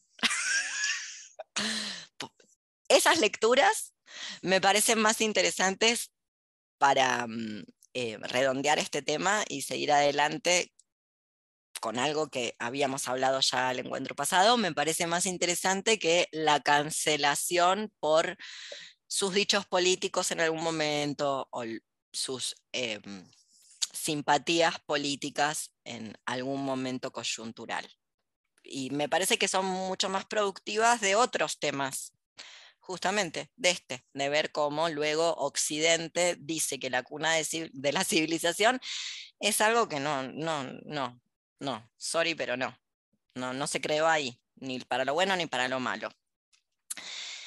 Esperen que les quiero buscar otra cita que yo la tengo, ya les digo libro y todo eso. Es el libro 6. Y el aforismo, es muy rico el libro 6, hay que decirlo. 1, 2, 3, 4, 5, 6, 7, 8, 9, 10, 11, 12 debe ser el 12. Empieza con si bien detesto al hombre. ¿Lo encontraron? ¿Lo leo? Si bien detesto al hombre, no puedo, en cambio, decir con la misma facilidad detesto al ser humano, por la razón de que hay, a pesar de todo, en esa palabra ser, un algo pleno, enigmático, Cuativante, dice mi edición, que debe ser cautivante. Cualidades ajenas a la idea de hombre. Bueno, acá lo vemos nuevamente, la juxtaposición. Él lo separa. Por un lado está el hombre, universal, por supuesto, detesta al hombre. A mí no me consta. Yo no sé si detesto al hombre. Detesto al hombre creado por la idea occidental de hombre, del cual estas son las malas noticias ah, para los muchachos de acá de la sala. La pelea es contra los órdenes. El problema es que los órdenes se encarnan en las personas. Tendrán que ver qué hacen ustedes con ese ser hombre que les tocó. Porque si bien encarnan ustedes, tal vez se pueda hacer alguna movidita como para no ser tan hombre. Justamente porque a diferencia de lo que crea Casi Orán, el hombre es el ser humano. Como el ser humano es europeo y occidental, luego toda la familia, no fue el clan de Ishi, mataron a todos los indios de California, porque si hubiera sido un clan, tal vez era una guerra intestina, por ejemplo, pero no fue una guerra intestina, vinieron los colonizadores y los mataron a todos, justamente porque para poder matarlos a todos hay que crearlos como no personas, que eso quiere decir Ishi, persona, entonces por eso lo pudieron hacer. ¿Comprenden mi línea? ¿Qué opinan? ¿Concuerdan, no concuerdan? ¿Lo ven? ¿No están de acuerdo? Digan su gracia. Nada. Viva el hombre. A su vez, también otra trampa, allá te ve la palabra azul, otra trampa, nuevamente, otra trampa epistemológica, esta sí me la sé, esta la puedo citar en lengua original. Eh, el antropos no es el aner, otro, otro problemón que tenemos acá. Otro problemón, hay gente que perdió la cabeza por este problema. ¿Conocen a, Olympe de Gouche? ¿A la señora Olympe de Gouche? ¿Nadie? Marcos sí. ¿Quién era Marcos Olympe? Acá, he, aquí un erudito, al fin, ha llegado para demostrar qué chapucera que soy. Perdón, es, bastante superficial lo que sé, pero es una eh, fue alguien eh, preocupada por los derechos de la mujer en, la, en épocas de la Revolución Francesa. Fue una revolucionaria francesa. A mí me gustaría empezar Porque ¿Por qué le digo esto? Porque ella, como todo el pueblo francés, el pueblo pequeño burgués, hay que decirlo, que la Revolución Francesa, por eso siempre nos cuentan esa revolución y no nos cuentan la de la Comuna de París. El pueblo pequeño burgués francés se alzó, ¿bien? Y entre la gente que se alzó no había solamente hombres con pene, también había mujeres con vulva. La señora Olympe, que participó. ¿Y qué pasó, Marcos? A ver si te acuerdas, hagamos un poquitito así, no importa si es profundo, así como puesta en común. Se hizo la revolución, se armó entre las hermosas tradiciones que podríamos abrazar, podríamos abrazar la tradición de la guillotina, le pusieron la guillotina ahí, le cortaron la cabeza a todo el mundo, y qué se redacta, ¿te acordás? Ah, sí. Es ella la que redacta, no me acuerdo exactamente, perdón. Primero la redactan los revolucionarios, ¿qué redactan? la, Declaración Universal de los Derechos del Hombre. de los ciudadanos, de los ah, ciudadanos, cito okay, dice. Entonces va, va Olimp, toda empoderada, después de hacer una revolución, a decir, he aquí mis derechos, he aquí mis derechos. Y le dicen, no, no, no, tiene una sola E, Olimp, no te está hablando a vos, no es femenino, no tiene dos E digo una y dos porque no puedo pronunciar la diferencia en francés, no llego a tanto. Y Olim dice, no me importa, como estaba empoderada con la revolución, dijo, yo me armo mi propia carta de los derechos de la ciudadana y se van todos a tomar por culo. ¿Y qué le hicieron? Los revolucionarios, lo mismo que le hicieron a María Antonieta, que me cae simpaticísima, porque la verdad que si hay que ser una reina hay que ser como María Antonieta, promiscuo y mandar a la gente a que denle pastel. Bien, le hicieron lo mismo, la decapitaron en la misma guillotina. Hmm. Lo digo porque todos estos revolucionarios franceses de diferentes revoluciones luego tienen un poquito de misoginia, les agarra, no fue el único momento misógino de los franceses, les volvió a agarrar durante el post-nazi, le volvió a agarrar a los comunistas que violaron, ultrajaron y raparon a todas las trabajadoras sexuales que no habían hecho la revolución contra eh, los nazis. ¿Qué querés que hagan contra los nazis las trabajadoras sexuales? Hicieron platitas, sobrevivieron como todo el pueblo francés, trataron de sobrevivir. ¿Qué iban a decir? No, no, señor oficial de la SS, mándeme un campo de exterminio, no tendré sexo con usted. He aquí la revolución sobrevivieron, trataron de hacer sobrevivir a sus hijos, lo que haría cualquiera, básicamente. Bueno, en fin, las hicieron cagar. Y eso no pasó durante la Revolución Francesa. Bueno, estamos entonces en esta misma cuestión, que la aclararon muy bien los revolucionarios franceses. La Carta de los Derechos del Ciudadano no incluye a todo el mundo, no incluye a la hembra humana real y biológica por ejemplo. Por eso Olympe de se, redactó su propia carta y la asesinaron los mismos revolucionarios, porque no, no la asesinaron los pro eh, nobleza. Vuelvo entonces a esto. Detesto al ser humano por la razón, eh, detesto al hombre por la razón que, como dice, si bien detesto al hombre, no puedo en cambio decir con la misma facilidad detesto al ser humano. Bueno, hay una juxtaposición, si bien los lexemas no son los mismos, hay una juxtaposición que Occidente ha hecho desde tiempos inmemoriales em, entre estas dos palabras, antropos y aner, que no son lo mismo, y que en griego, a su vez, aner es una función social, o por lo menos su contraparte, yuné. Entonces, volviendo a esta cuestión, esto es propiamente occidental, la juxtaposición hombre-ser humano y luego la universalización. El hombre es occidente, entonces, o el ser humano es occidente y los derechos humanos es lo que occidente dice que son los derechos humanos. Por ende, lloramos por Ucrania, qué pena que lo que está pasando en Ucrania, pero no sabemos nada de lo que está pasando en Tigray, invadida por Etiopía, que las reinas del antirracismo de redes y revolución de ser se arreglen, porque todos tienen, porque eso es África y todos tienen mucho melanina, no obstante, Etiopía invade Tigray y Tigray, 6 millones de personas bloqueadas, no tienen internet, muriendo de hambre en este momento, ahora, ahora mismo, y nadie habla. Está pasando algo aún peor que Ucrania, porque no tienen ni con qué defenderse la gente de Tigray. No obstante, ¿algunos se había enterado? No. Bueno, así funciona. Entonces, derechos humanos es cuando vienen eh, los soldaditos marines y te invaden en pos de la democracia, traer la paz. Ya sabemos cómo termina eso, termina con los talibanes en el gobierno. Cuando eso pasa, luego termina con los talibanes en el gobierno. Y ahí le rompen los budas del imperio cuyana que, Marcos quisiera ir a visitar, están todos rotos, Marco, no puedes decir, ya está, los tenés que mirar en fotos, porque no existen más. Se lo podés agradecer a la Guerra Fría entre potencias, este problemón que ha pasado de establecer estados en imperios islámicos. Bueno, ¿se entiende la crítica? Bueno. Cuéntenme, antes de seguir, tengo un montón de cosas más, cuéntenme qué hicieron, si hicieron algo con la tarea, buscaron ejes, no buscaron, bla. Alguien que la recuerde, azul, dale, vos recordás, ¿cómo era? ¿Qué es lo que había que hacer de tarea, la pregunta, todo eso? Les mandé un ejemplo, para mí es un ejemplo clave de las alegrías compensatorias. Obvio, Argentine, ¿dónde más si no? El lugar más decadente del mundo.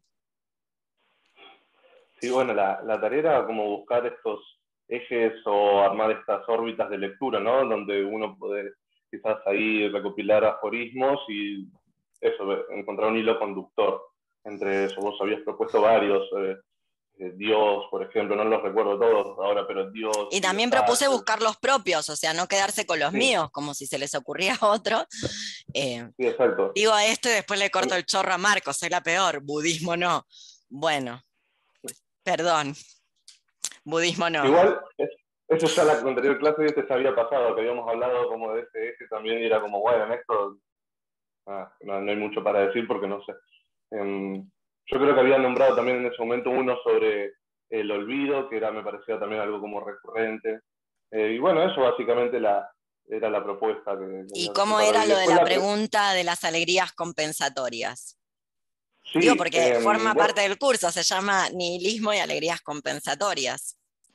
Pero para eso hay que entender las alegrías compensatorias, que no es un texto, em, no es un concepto de Cioran.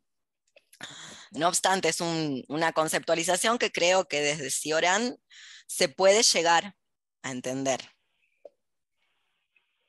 Sí, e, eso tenía que ver con, o sea, la pregunta era como mm, si en este mundo, o sea, como ya no quedan más que alegrías compensatorias, ¿cómo hacemos para escapar de la tristeza? Porque venía como de la, de la anteriormente de la idea esta de, de, Spinoza de que, bueno, a una tristeza se hay que ponerle otra alegría, pero las alegrías compensatorias no son alegrías en el término espinociano. Entonces, bueno, ¿cómo se hace para escapar de esa tristeza? Muy bien, para, eso tenemos que entender las alegrías compensatorias. ¿Vieron? Les mando un link en un momento, un link que te lleva a una suerte de, no sé cómo decirle, a ese antro, porque encima hay que pagar. ¿Lo vieron? No, encima es carísimo. No, sé si viste los precios. No, contame. Por ejemplo, para romper dos o tres boludeces que yo digo, yo me las pongo yo, qué sé yo, si que están como. Rompe tu casa, te sale más barato. Claro, claro, no sé. Charlie le pegó una vez un tiro al televisor de él, esto te ponen un televisor ahí, 15 lucas más o menos. ¿15 lucas romper un televisor usado? Me rompo uno nuevo. Por 15 lucas lo mínimo que quiero es que esté bien, que funcione. Lo quiero dejar de hacer funcionar yo. 15 mil pesos. No, lo traduzcamos a euros porque Lion nos va a decir es re barato. Está un poquito devaluada la moneda. Lion. Pero 15 lucas es una, para que te es una compra. Yo con 15 lucas eh, como muy bien durante 15 días. Como fino durante 15 días. Imagínate romperlo en un tele. O sea, por 15 lucas mínimo me pones unos productos que anden y te los rompo todo. Un montón de plata. Bueno, eso es una alegría compensatoria. Ese lugar es como la idea platónica, la definición gráfica de lo que es una alegría compensatoria. Básicamente tenés el subidón de adrenalina y la catarsis de lo que significaría romper. Vieron que hay gente que le gusta romper.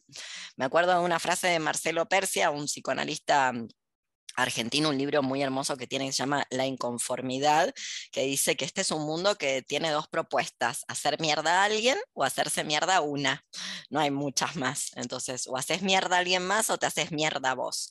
Bueno, este lugar te propone ir por lo que sería una compra cheta de supermercado, ir y romper dos televisores, básicamente, y descargar tu furia. Furia que en realidad una debería pensar si es posible descargarla de alguna manera, por algún medio, no necesariamente tiene que ser con el bat de béisbol, el hacha o, no sé, el lanzallamas.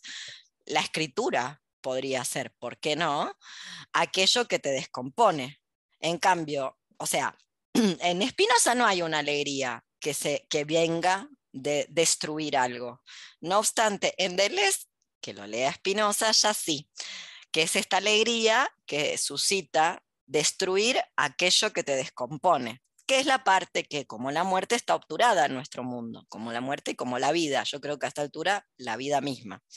Pero sí tenemos un lugar donde podemos ir a fingir que eso pasa.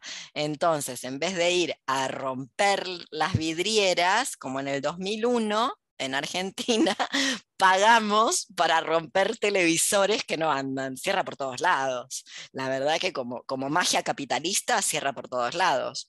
Luego, eso es una alegría compensatoria. No se crean que van a tener el subidón de la adrenalina de decir, mira qué loco romper algo. Pero no es conquistar absolutamente nada en términos de emancipación, liberación o em, incremento de la potencia. Por eso mandaba ese ejemplo. Bueno, y medio como una suerte de provocación, yo les decía que me mostraran algo que no fuera una alegría compensatoria, definiendo la alegría compensatoria por lograr una suerte de entre comillas, incremento de la potencia, porque entre comillas eso es falso, no se puede incrementar la potencia descomponiendo a alguien más, que no suponga, como ha habido un mundo de esas características, o lo hay en otras partes, que no suponga descomponerle las partes constitutivas a alguien más o que no suponga la explotación de alguien más. Cuando digo alguien, no, no es necesariamente un ser humano. A ver si habían encontrado. Cuéntenme, ¿qué encontraron? Yo sobre eso te quería preguntar si tu pregunta se basaba como en una idea de eso, como, pero yo digo como, hay alegrías, pero como que de alguna manera las pienso como fuera de este mundo, como que en realidad la clave es que no, no me cuesta mucho pensar en alegrías dentro de este mundo, ¿se entiende? Como yo diría, no sé si, o sea, creo que sí, quizás en mi lectura... Yo estoy esperando que me venga a buscar, esto es un, yo estoy de acuerdo con vos, yo estoy esperando que me vengan a buscar mis hermanos extraplanetarios de otros lugares. Yo no, como si oran. Yo desde muy pequeña me di cuenta que no pertenezco acá. ¿Vos te referís a eso, al cohete de Elon Musk? No, no, no. ¿A qué te referís, Azul? Porque vivimos acá. Usted está aquí, como el GPS. claro, eh, perdón, me explico, me explico un poco más. Cuando digo como este mundo, igual también me estoy como refiriendo a, un montón de cosas, pero por ejemplo, yo lo pienso como ponerle, no sé, eh, a, ver cómo... Em, pero claro, lo estoy pensando en el orden como de el mundo igual occidentalizado y, en esa clave. Vos mostrame, ¿hay un portal al que podemos pasar a otro lado?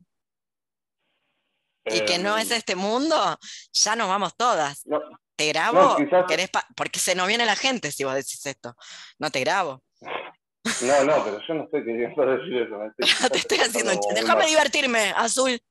Déjame, si no, puedo si no puedo dar la clase de Cioran divirtiéndome, me voy y, la da Marcos, que sabe un montón.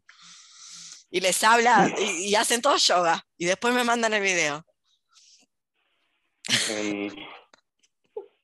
si yo no puedo descansar a la gente por Zoom, me voy de clase. No cuenten conmigo. Está muy bien. Bueno, dale. ¿Cómo son alegrías de otro mundo? No, bueno, claro, voy a sacar eso, voy a sacar eso para poder explicarlo porque si no es algo como muy distinto. Yo, yo estoy diciendo como, por ejemplo, em, em, claro, como si, si, entendemos como la alegría, como, em, como estas afectaciones que, nos, que, aumentan como la potencia, había estado pensando ponerle en, no sé, animales no humanos como que tienen ciertas relaciones con demás existentes que aumentan su potencia, son, son, son alegres. Estaba pensando, por ejemplo, en el ejemplo este de la orquídea y la, y la abeja y demás, y que eso es una alegría, o sea, ahí hay un agenciamiento que es alegre, pero bueno, no, o sea, no, eh, eso, como que no, a eso me estaba como refiriendo. No, es que tiene razón. está mal formulada mi pregunta. Por eso le cabe esa, esa explicación. Cuando yo me refería a alegrías compensatorias o alegrías, si había alegrías en nuestro mundo, me refería a nuestro mundo humano. Sí, ya sé. Igual hay que decirlo, viste que es esta, no sé si lo vieron, yo porque me, veo estas cosas tristes. El violín más chiquitito del mundo, alguien que me saque el violín más chiquito del mundo para la tristeza, que hay un tiburoncito de 400 años, pobrecito, que debía estar en Groenlandia y que está, está en Tulum, no sé qué hace ahí en México, dando vueltas por la península de Yucatán completamente no tiene que estar ahí, tiene que ver con eh, el derretimiento, con, lo que está pasando del desastre climático. ¿Qué ibas a decir, Anabel? Es que se coma los tuluminatis. Que se coma los ah. tuluminatis. Te amo, me amo, te amo. Bueno, alguien si sabe hablar alienígena, este es el momento de manifestarlo.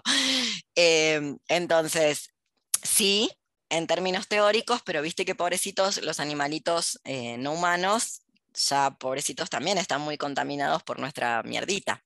Entonces, también les están pasando cosas que en su mundo no les pasaría, su mundo que también incluye a seres humanos, o durante mucho tiempo ha incluido a seres humanos con una relación, em, una relación de coexistencia con otros seres humanos que Europa no llamaría a esos seres humanos, porque un inuit para la Europa colonizadora no es un ser humano, no obstante, los inuit tienen una forma de relacionarse no pacífica con las ballenas, porque se las comen, sino que comes en un pedazo de hielo, que vas a plantar grano.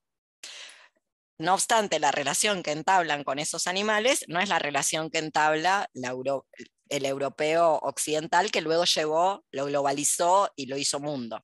Entonces, si bien entiendo y es un buen ejemplo, me refería, primero me refería a, a la gente, como se dice en portugués, a nosotras, si había, si habían encontrado, si conocían y si me mostraban. Y luego, pobrecitos los animales, la orquídea y el pajarito, la orquídea del colibrí, eh, los animalitos del océano y los demás animales, la están pasando fatal y empeorará, justamente porque nuestro, nuestro accionar impacta sobre todo lo que existe. Porque si fuera que una está deprimida, bueno, vaya y pase. Pero viste que lo rompemos todo, en el mal sentido de romper. No, sin duda. Entonces no sé cuánto, cuánta orquídea queda con colibrí para decirlo mal y pronto. ¿Cuánto colibrí va a resistir a la nube de glifosato que respiramos en Argentina? Ponele. O al calor. Vamos a ver. Vamos a ver cuánto colibrí. Me parece que no va a resistir porque es un animalito muy frágil, ¿no? Entonces, si sube la temperatura, que ya subió, si no lo ven, realmente es porque no tienen ningún tipo de sensibilidad en el cuerpo para no darse cuenta. O porque tienen un, pueden pagar lo que cuesta eh, el aire acondicionado, la electricidad, tenerlo prendido todo el tiempo a 20 grados. Tienen la plata para pagar eso. Yo creo que no va a sobrevivir el colibrí este verano. Por eso decía lo que decía. Mientras tanto hay que vivir. ¿Cómo hacemos? Qué bajón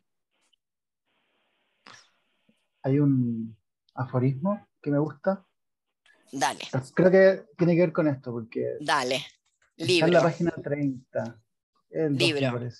Dos. Libro 2. ¿Y cómo empieza? Es como en la mitad. Empieza. le repugnaban las verdades así. ¿Y más o menos qué número? Es que está en la mitad y estoy en PDF, no ah, bueno, no importa. Lea. Le, repugnaban las verdades objetivas, el trabajo de la argumentación, los razonamientos sostenidos. No le gustaba demostrar, no le importaba convencer a nadie. El otro es una invención de dialéctico. Entonces, cuando uno dice como las alegrías de otro mundo, me parece que también la parte del otro es una invención de dialéctico como que le viene, ¿no? Como el, quizás allá es una forma de no poder hacer nada en nuestro mundo. Bueno, no la encontré, la, la cita. Ese ejercicio de ensimismamiento solipsista En otros mundos que no son Occidente, ahí Marcos nos va a apuntalar un poco con su conocimiento, funcionan perfectamente bien para parar la destrucción. Porque, ¿a quién se lo está diciendo esto? Empecemos por ahí. Ah, Volvelo a leer, Sergio. Le repugnaban las verdades objetivas. ¿A quién trabajo. le repugnaban las verdades subjetivas? A Nietzsche. ¿Por qué a Nietzsche? Porque ¿Cómo, es como el, ¿cómo sabes? ¿Dice ahí? No, pero. No, no, Hegel tiene un eh, montón de enemigos, ¿eh? no solamente Nietzsche. Te diría que tiene más enemigos que amigos. Pero por. Qué horror, Hegel. Un lugar donde no me van a encontrar nunca es en Hegel. Si me pierdo, no voy a estar ahí.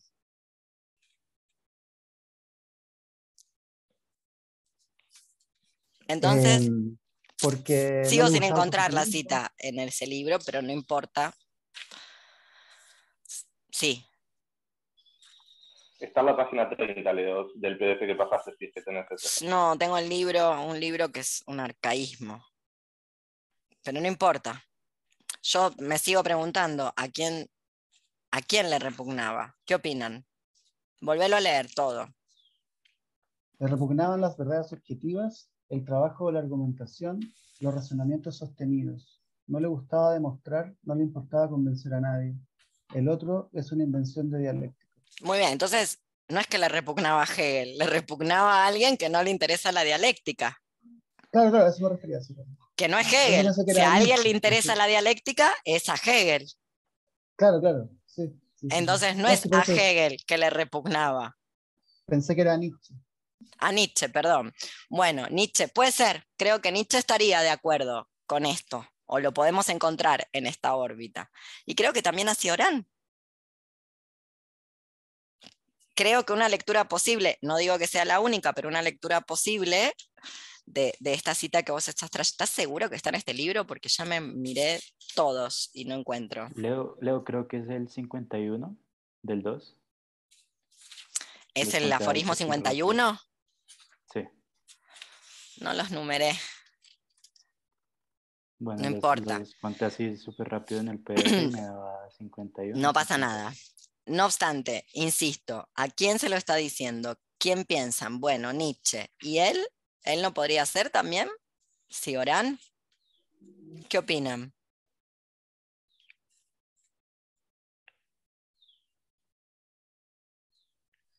Por la época también pienso que en contra de, no a favor de Lacan y todo el psicoanálisis cuando habla del otro. Bueno, sí. No sé. No sé si me iría por ahí. ¿A en mí? este. Sí. Para mí también. No, que también sí lo puede estar hablando como de él. Más que nada esta parte que dice, no le importaba convencer a nadie. Para mí eso, él tiene como una, una concepción así de la vida, incluso desde, desde la futilidad, que en eso, por lo menos yo lo puedo como relacionar a, a eso. Lo A eso de no le importaba convencer a nadie. Sí, le repugnaban las verdades objetivas, el trabajo de la argumentación, los razonamientos sostenidos. Perfectamente podría aplicar a Nietzsche, podría. No sé si estoy completamente de acuerdo porque a Nietzsche no le repugna el trabajo de la argumentación y los razonamientos sostenidos. No los puede sostener porque tiene una enfermedad, básicamente. Pero, pongámosle, me parece que está más bien hablando de sí mismo. No le gustaba demostrar, no le importaba convencer a nadie. El otro es una invención de, yo tengo una traducción horrible, el otro es una invención, debería decir, de la dialéctica o una invención dialéctica. Eh, también te entra el aparato psi. No obstante, en este ensimismamiento y en este solipsismo se abre una puerta, una puerta no occidental, que tiene que ver con el no hacer, con las filosofías del no hacer, el no hacer como un hacer, no se está haciendo nada. ¿Se entiende esto? ¿Querés decir algo, Marcos? Vos debes saber de esto. Habla. Este es tu momento. Después no nos mandes un texto domingo a la noche. Ahora hable. No, no, no, no sabría qué decir lo- lo- de- sobre lo que, lo que señalás. Solo que hay como una, un poco un, tono literario, ¿no? Hay como una, hace como una ficción de sí. Él a veces produce como, como personajes que, que, está hablando del mismo claramente, pero al mismo tiempo son un poco como personajes ficticios, que, que es, escritura en definitiva. Totalmente, totalmente. Em, obviamente, él nunca, lo habíamos visto, él no se dice nunca filósofo, se dice escritor es alguien que escribe y que lo está haciendo en una lengua, justamente lo dice en este libro, que, en la que no puede cometer errores porque no es la propia, entonces los errores lo perjudican, cosa que no le pasa al hablante nativo, donde la gente puede llegar a decir que el, el error produce, cuando el error lo haces en una lengua que no es la tuya, es un error, punto. Cuando lo produce un hablante nativo puede llegar a ser otra cuestión, una implicatura lingüística, una, un, neologismo, etc. Pero me parece que en la línea de qué hacemos con las alegrías en un mundo que ya no tiene más que alegrías compensatorias, hay algo que se puede hacer que tiene que ver con no hacer. Y que no es una matriz de producción o de contraproducción, me gustaría más bien decirle, occidental, porque en Occidente siempre hay que producir. Siempre hay que hacer algo. Y si lo que hubiera que hacer es no hacer, dejarse caer, desagregarse, desuscribirse, abandonarse, digo, para atacar esta lógica de qué hacemos. ¿Y qué hacemos? Se los voy a mostrar, por lo menos se los voy a mostrar como lo veo yo. ¿Qué hacemos? Es un montón de pelotudos, no tengo otro nombre, un montón de pelotudos metiéndose a los museos para eh, tirarle salsa de tomate a un cuadro, ni siquiera romperlo, que ya se ha hecho, porque la Mona Lisa alguien se metió, una sufragista tengo entendida, cuando el feminismo andaba armado, y lo tajió. Literal, Bloom, le metió un tajo. Bueno, nada, ni siquiera eso.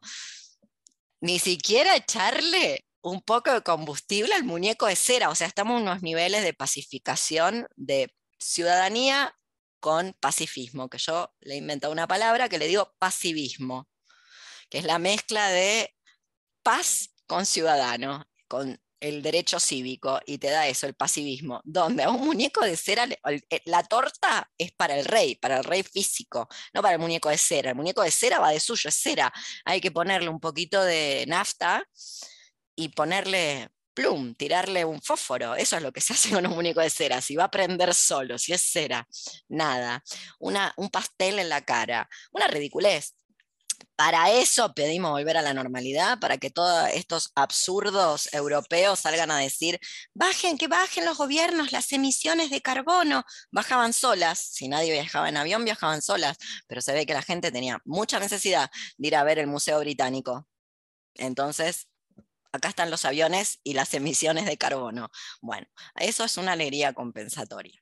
Destruir aquello que te descompone, si no lo puedes hacer, porque no siempre se puede, hay que decirlo, tal vez tenga que ver con el dejar de hacer, literal. Una huelga humana, la famosa huelga humana del grupo insurreccional Tikkun, una huelga humana, imagínenselo, a escala planetaria, como una pandemia por contagio.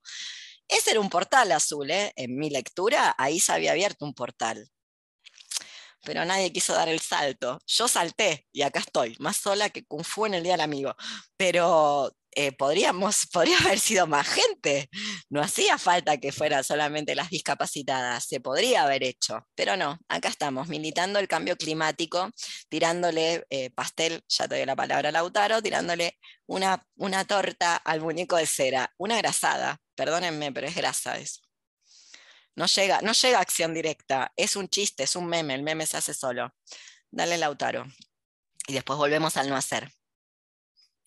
Sí, con respecto a esto que planteaste del no hacer, eh, yo a lo largo de mi lectura marqué muchos, muchos, varios aforismos que me llevaban como a esa, idea del, no hacer, al, dejar de hacer, al fracasar y demás, pero bueno, como hice una lectura este, poco rigurosa, no tengo bien marcadas las cosas.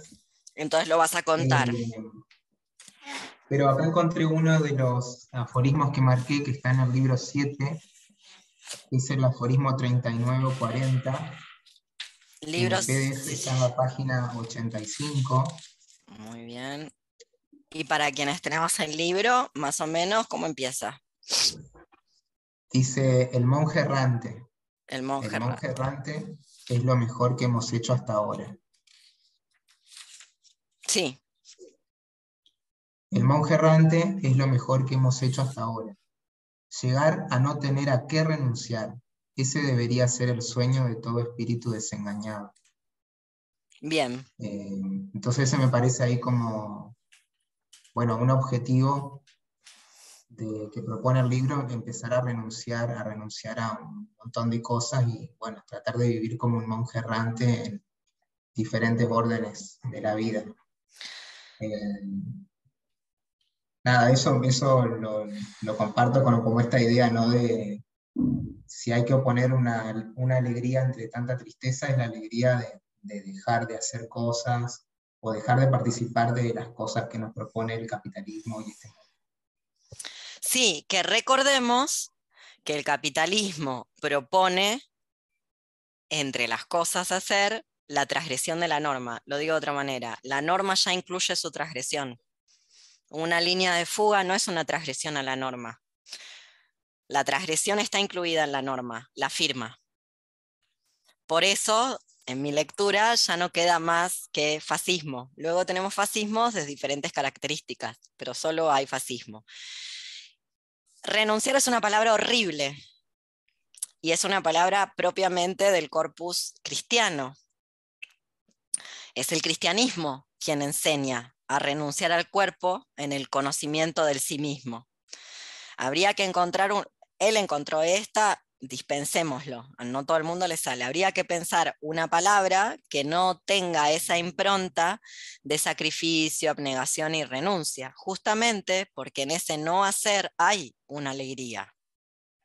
Yo en este momento solo tengo para proponerles ejemplos históricos de cómo se ha dicho esto en otras maneras, de otras formas. Te doy un ejemplo. Los afrodescendientes racializados en Estados Unidos que se negaron a ir a la guerra de Vietnam, a eso le llamaron opt-out y quemaron los DNI y se desciudadanizaron norteamericanos, porque ¿por qué iban a ir a atacar a los vietnamitas que no le habían hecho nada? Si el problema es el Estado norteamericano, que es intrínsecamente, como todos los estados, racista. Entonces, ha habido en la desagregación, ha habido muchos momentos históricos que tienen que ver con esto que si Orán, a falta de una palabra mejor, le llama renuncia, pero que tienen que ver con desagregarse, básicamente. Y eso tiene que ver con un no hacer en vez de hacer. Por eso daba el ejemplo de la hiperproducción. Sí, acá encontré otro también, como para seguir charlando esto. ¿Del mismo, ¿del mismo libro? No, no, no. Es en el libro 3, aforismo 20. Espérate. Que lo ¿eh? cita, lo que no cita Wordsworth. Sí, ¿cómo empieza? Todo lo que se emprende me parece pernicioso. me encanta. sí. Dice, y bueno, también está la cuestión de la filología. Pero léelo, léelo. Dale, Lautaro, léalo. Todo lo que se emprende me parece pernicioso y en el mejor de los casos inútil. En última instancia, puedo alterarme, pero no puedo actuar. Entiendo muy bien, demasiado bien, las palabras de Wordsworth sobre Coleridge, Eternal Activity Without Action. Muy bien. ¿Cómo lo entendés vos esto? Y bueno, yo lo pensaba como, bueno, él en otros aforismos que marqué habla de cuando estás haciendo cosas, el actuar, eh, perdés la conciencia. Cuando te das, sos consciente de que estás haciendo algo, la estás cagando. O sea, que hay que hacer, eh, o que estás en una actividad, pero no estás produciendo nada. Y bueno, yo lo, eh, lo había relacionado con la lectura, que me parecía una de esas actividades improductivas eh, había pensado en esos términos. A ver si encuentro otro. Mira, ah. en, en ese mismo libro hay una que tiene que ver eh, no, em, no de manera directa, pero sí de manera indirecta con esto que está trayendo Lautaro, que empieza con hay ferocidad. ¿Sí? ¿Lo encontraron? Mismo libro. Hay ferocidad en todos los estados de ánimo, salvo en el de la alegría. La palabra, alguien que sepa alemán y la pronuncia si yo no quedo tan ridícula, Schadenfreude, será así, alegría maligna, es un contrasentido. Hacer el mal constituye un placer, no una alegría. Lo que él llama hacer el mal, se pueden imaginar que tiene que ver con, o por lo menos en mi lectura, con lo que Spinoza llama las alegrías compensatorias, o lo que llamamos a partir de la lectura de Spinoza, alegrías compensatorias. La alegría, única victoria sobre el mundo, es pura en su esencia, es por tanto irreductible al placer, sospechoso siempre en sí mismo y en sus manifestaciones. ¿Qué opinan de esto? ¿Cómo lo entienden? Yo no podría estar más de acuerdo. Em, desde otro ámbito, desde otra lectura. Yo supongo que esto, a ver, corregime, mm, eh, Marcos, vos que sabes de este tema, lo está trayendo del budismo, el, oponerse al placer. Abrí el micrófono. Ahí está. No sé, sí, sí, no, estoy muy habituado a usar el aparato. Este. Em, no, no, ahí no, no, veo tanto el budismo. Eh, sí, a mí también me surge leerlo desde otro lugar, como desde el psicoanálisis o desde otra cosa, ¿no? Pero el budismo no sé por qué no. El placer, lo digo en estas, de esta forma, el placer es natural. Lo que nos da placer es natural. Freud va a decir que hay un principio rector, que es el principio de placer. Claro, el principio de placer.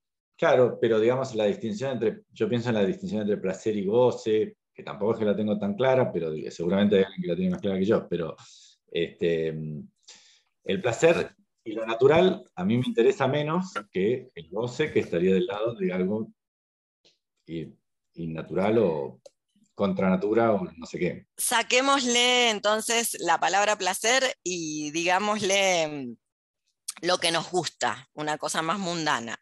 Lo que nos gusta, ¿nos es propio? Propio en el sentido... No, no, no, no. No.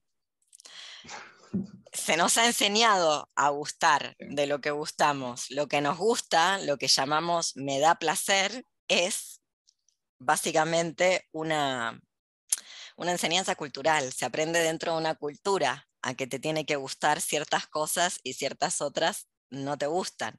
Entonces, cuando él dice, el placer sospechoso siempre en sí mismo y en sus, manifestaciones, la alegría es irreductible al placer. No lo, no lo, vio esto, no era de su época. No obstante, por Foucault, una puede pensar que eso que llamamos placer es básicamente la operación de los dispositivos. Los dispositivos elaborando conductas diciéndonos esto te tiene que gustar versus esto otro que no te tiene que gustar. Voy a dar un ejemplo, un ejemplo de la antigüedad del Mediterráneo. El cunilingus para los romanos está en el lugar de la cropofagia para nuestro mundo. La cropofagia también estaba en ese lugar para los romanos. No se crean que habían puesto el cunilingus y la cropofagia la habían sacado. No eran tan divertidos los romanos teniendo sexo. Sea dicho de paso, como la gente en sus malas lecturas cree. Bueno, el cunilingus estaba ahí, Nadie lo practicaba, no, por supuesto. Sabemos que había gente que lo practicaba y que cargaba con el mote de sos un asqueroso, ¿cómo estás haciendo eso? ¿Cómo se te ocurre, perverso? O las manifestaciones em, propias de la época. Entonces, vuelvo a esto, aquello que se nos dice que es placer o que es placentero, después de Deleuze y después de Foucault, una tiene que tener ciertos recaudos, porque efectivamente, como está acá señalando Cioran, Em, hay que sospechar. Hay que sospechar de aquello que nos da placer como eh, guía, guía hacia algún lugar. Justamente porque guía, guía actos el placer luego en nuestras culturas contemporáneas. ¿Qué otro ejemplo encontraste, Lautaro, si algún otro? Bueno, en ese mismo libro 3, unas páginas instantes, eh, hay un aforismo que dice, cuando ocurre que estoy ocupado. Sí. Cuando ocurre que estoy ocupado, ni por un instante pienso en el sentido de nada, y mucho menos, evidentemente, en el de lo que estoy haciendo. Prueba de que el secreto de todo reside en el acto y no en la abstención, causa funesta de la conciencia. Muy bien, ¿qué entendiste? ¿Cuál es tu lectura? Bueno, lo entendí con esto, digamos, de, para buscar una, alegría que no sea compensatoria. En, este mundo hay que hacer cosas, tenemos este mandato de estar ocupado todo el tiempo. A mí me gustaría estar más al pedo y no sentirme mal por no hacer nada. Ay, ¿vos te sentís mal por no hacer nada? a veces sí. No te puedo creer.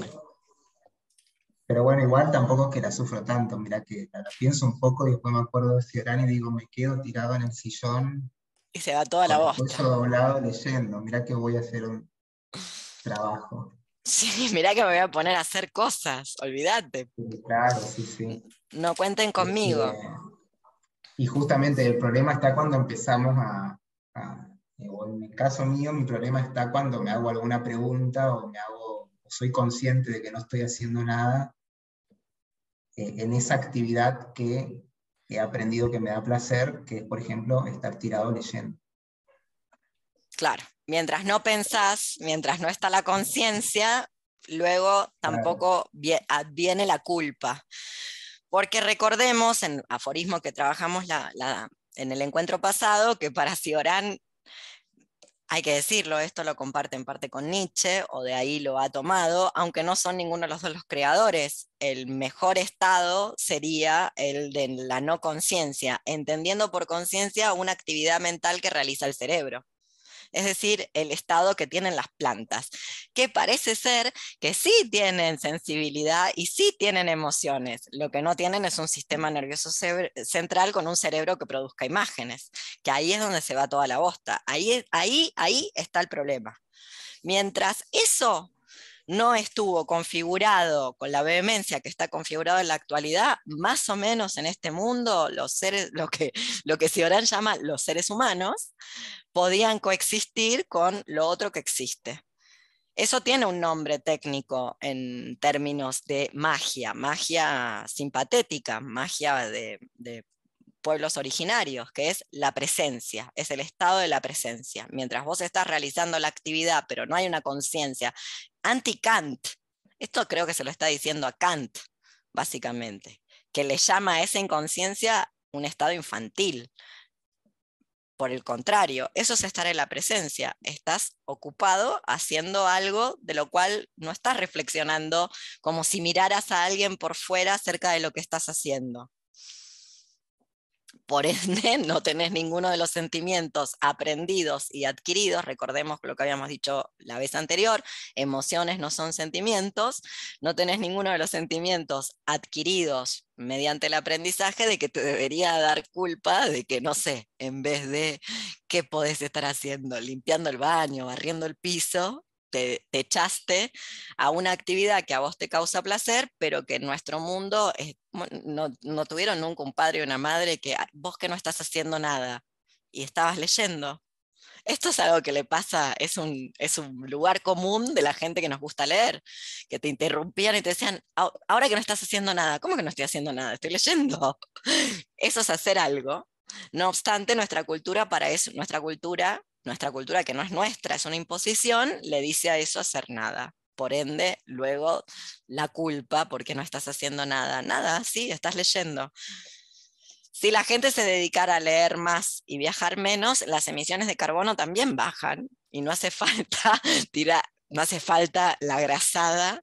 Es, gracioso de tirarle un pastel a un muñeco de cera. Mínimo prende los fuegos, te pido porfa yo sigo consternada con que no se puede ir con un martillito a romper un muñeco de cera. O sea, ya estamos en ese mundo, o sea, realmente una torta en la cara como si fuera un ser humano, no lo puedo creer. Qué lugar horrible para estar. Bueno, eh, tengo propuestas para la próxima. ¿Qué más quedó de esta? Algo más. Si no voy a mis propuestas. que igual incluyen todo esto.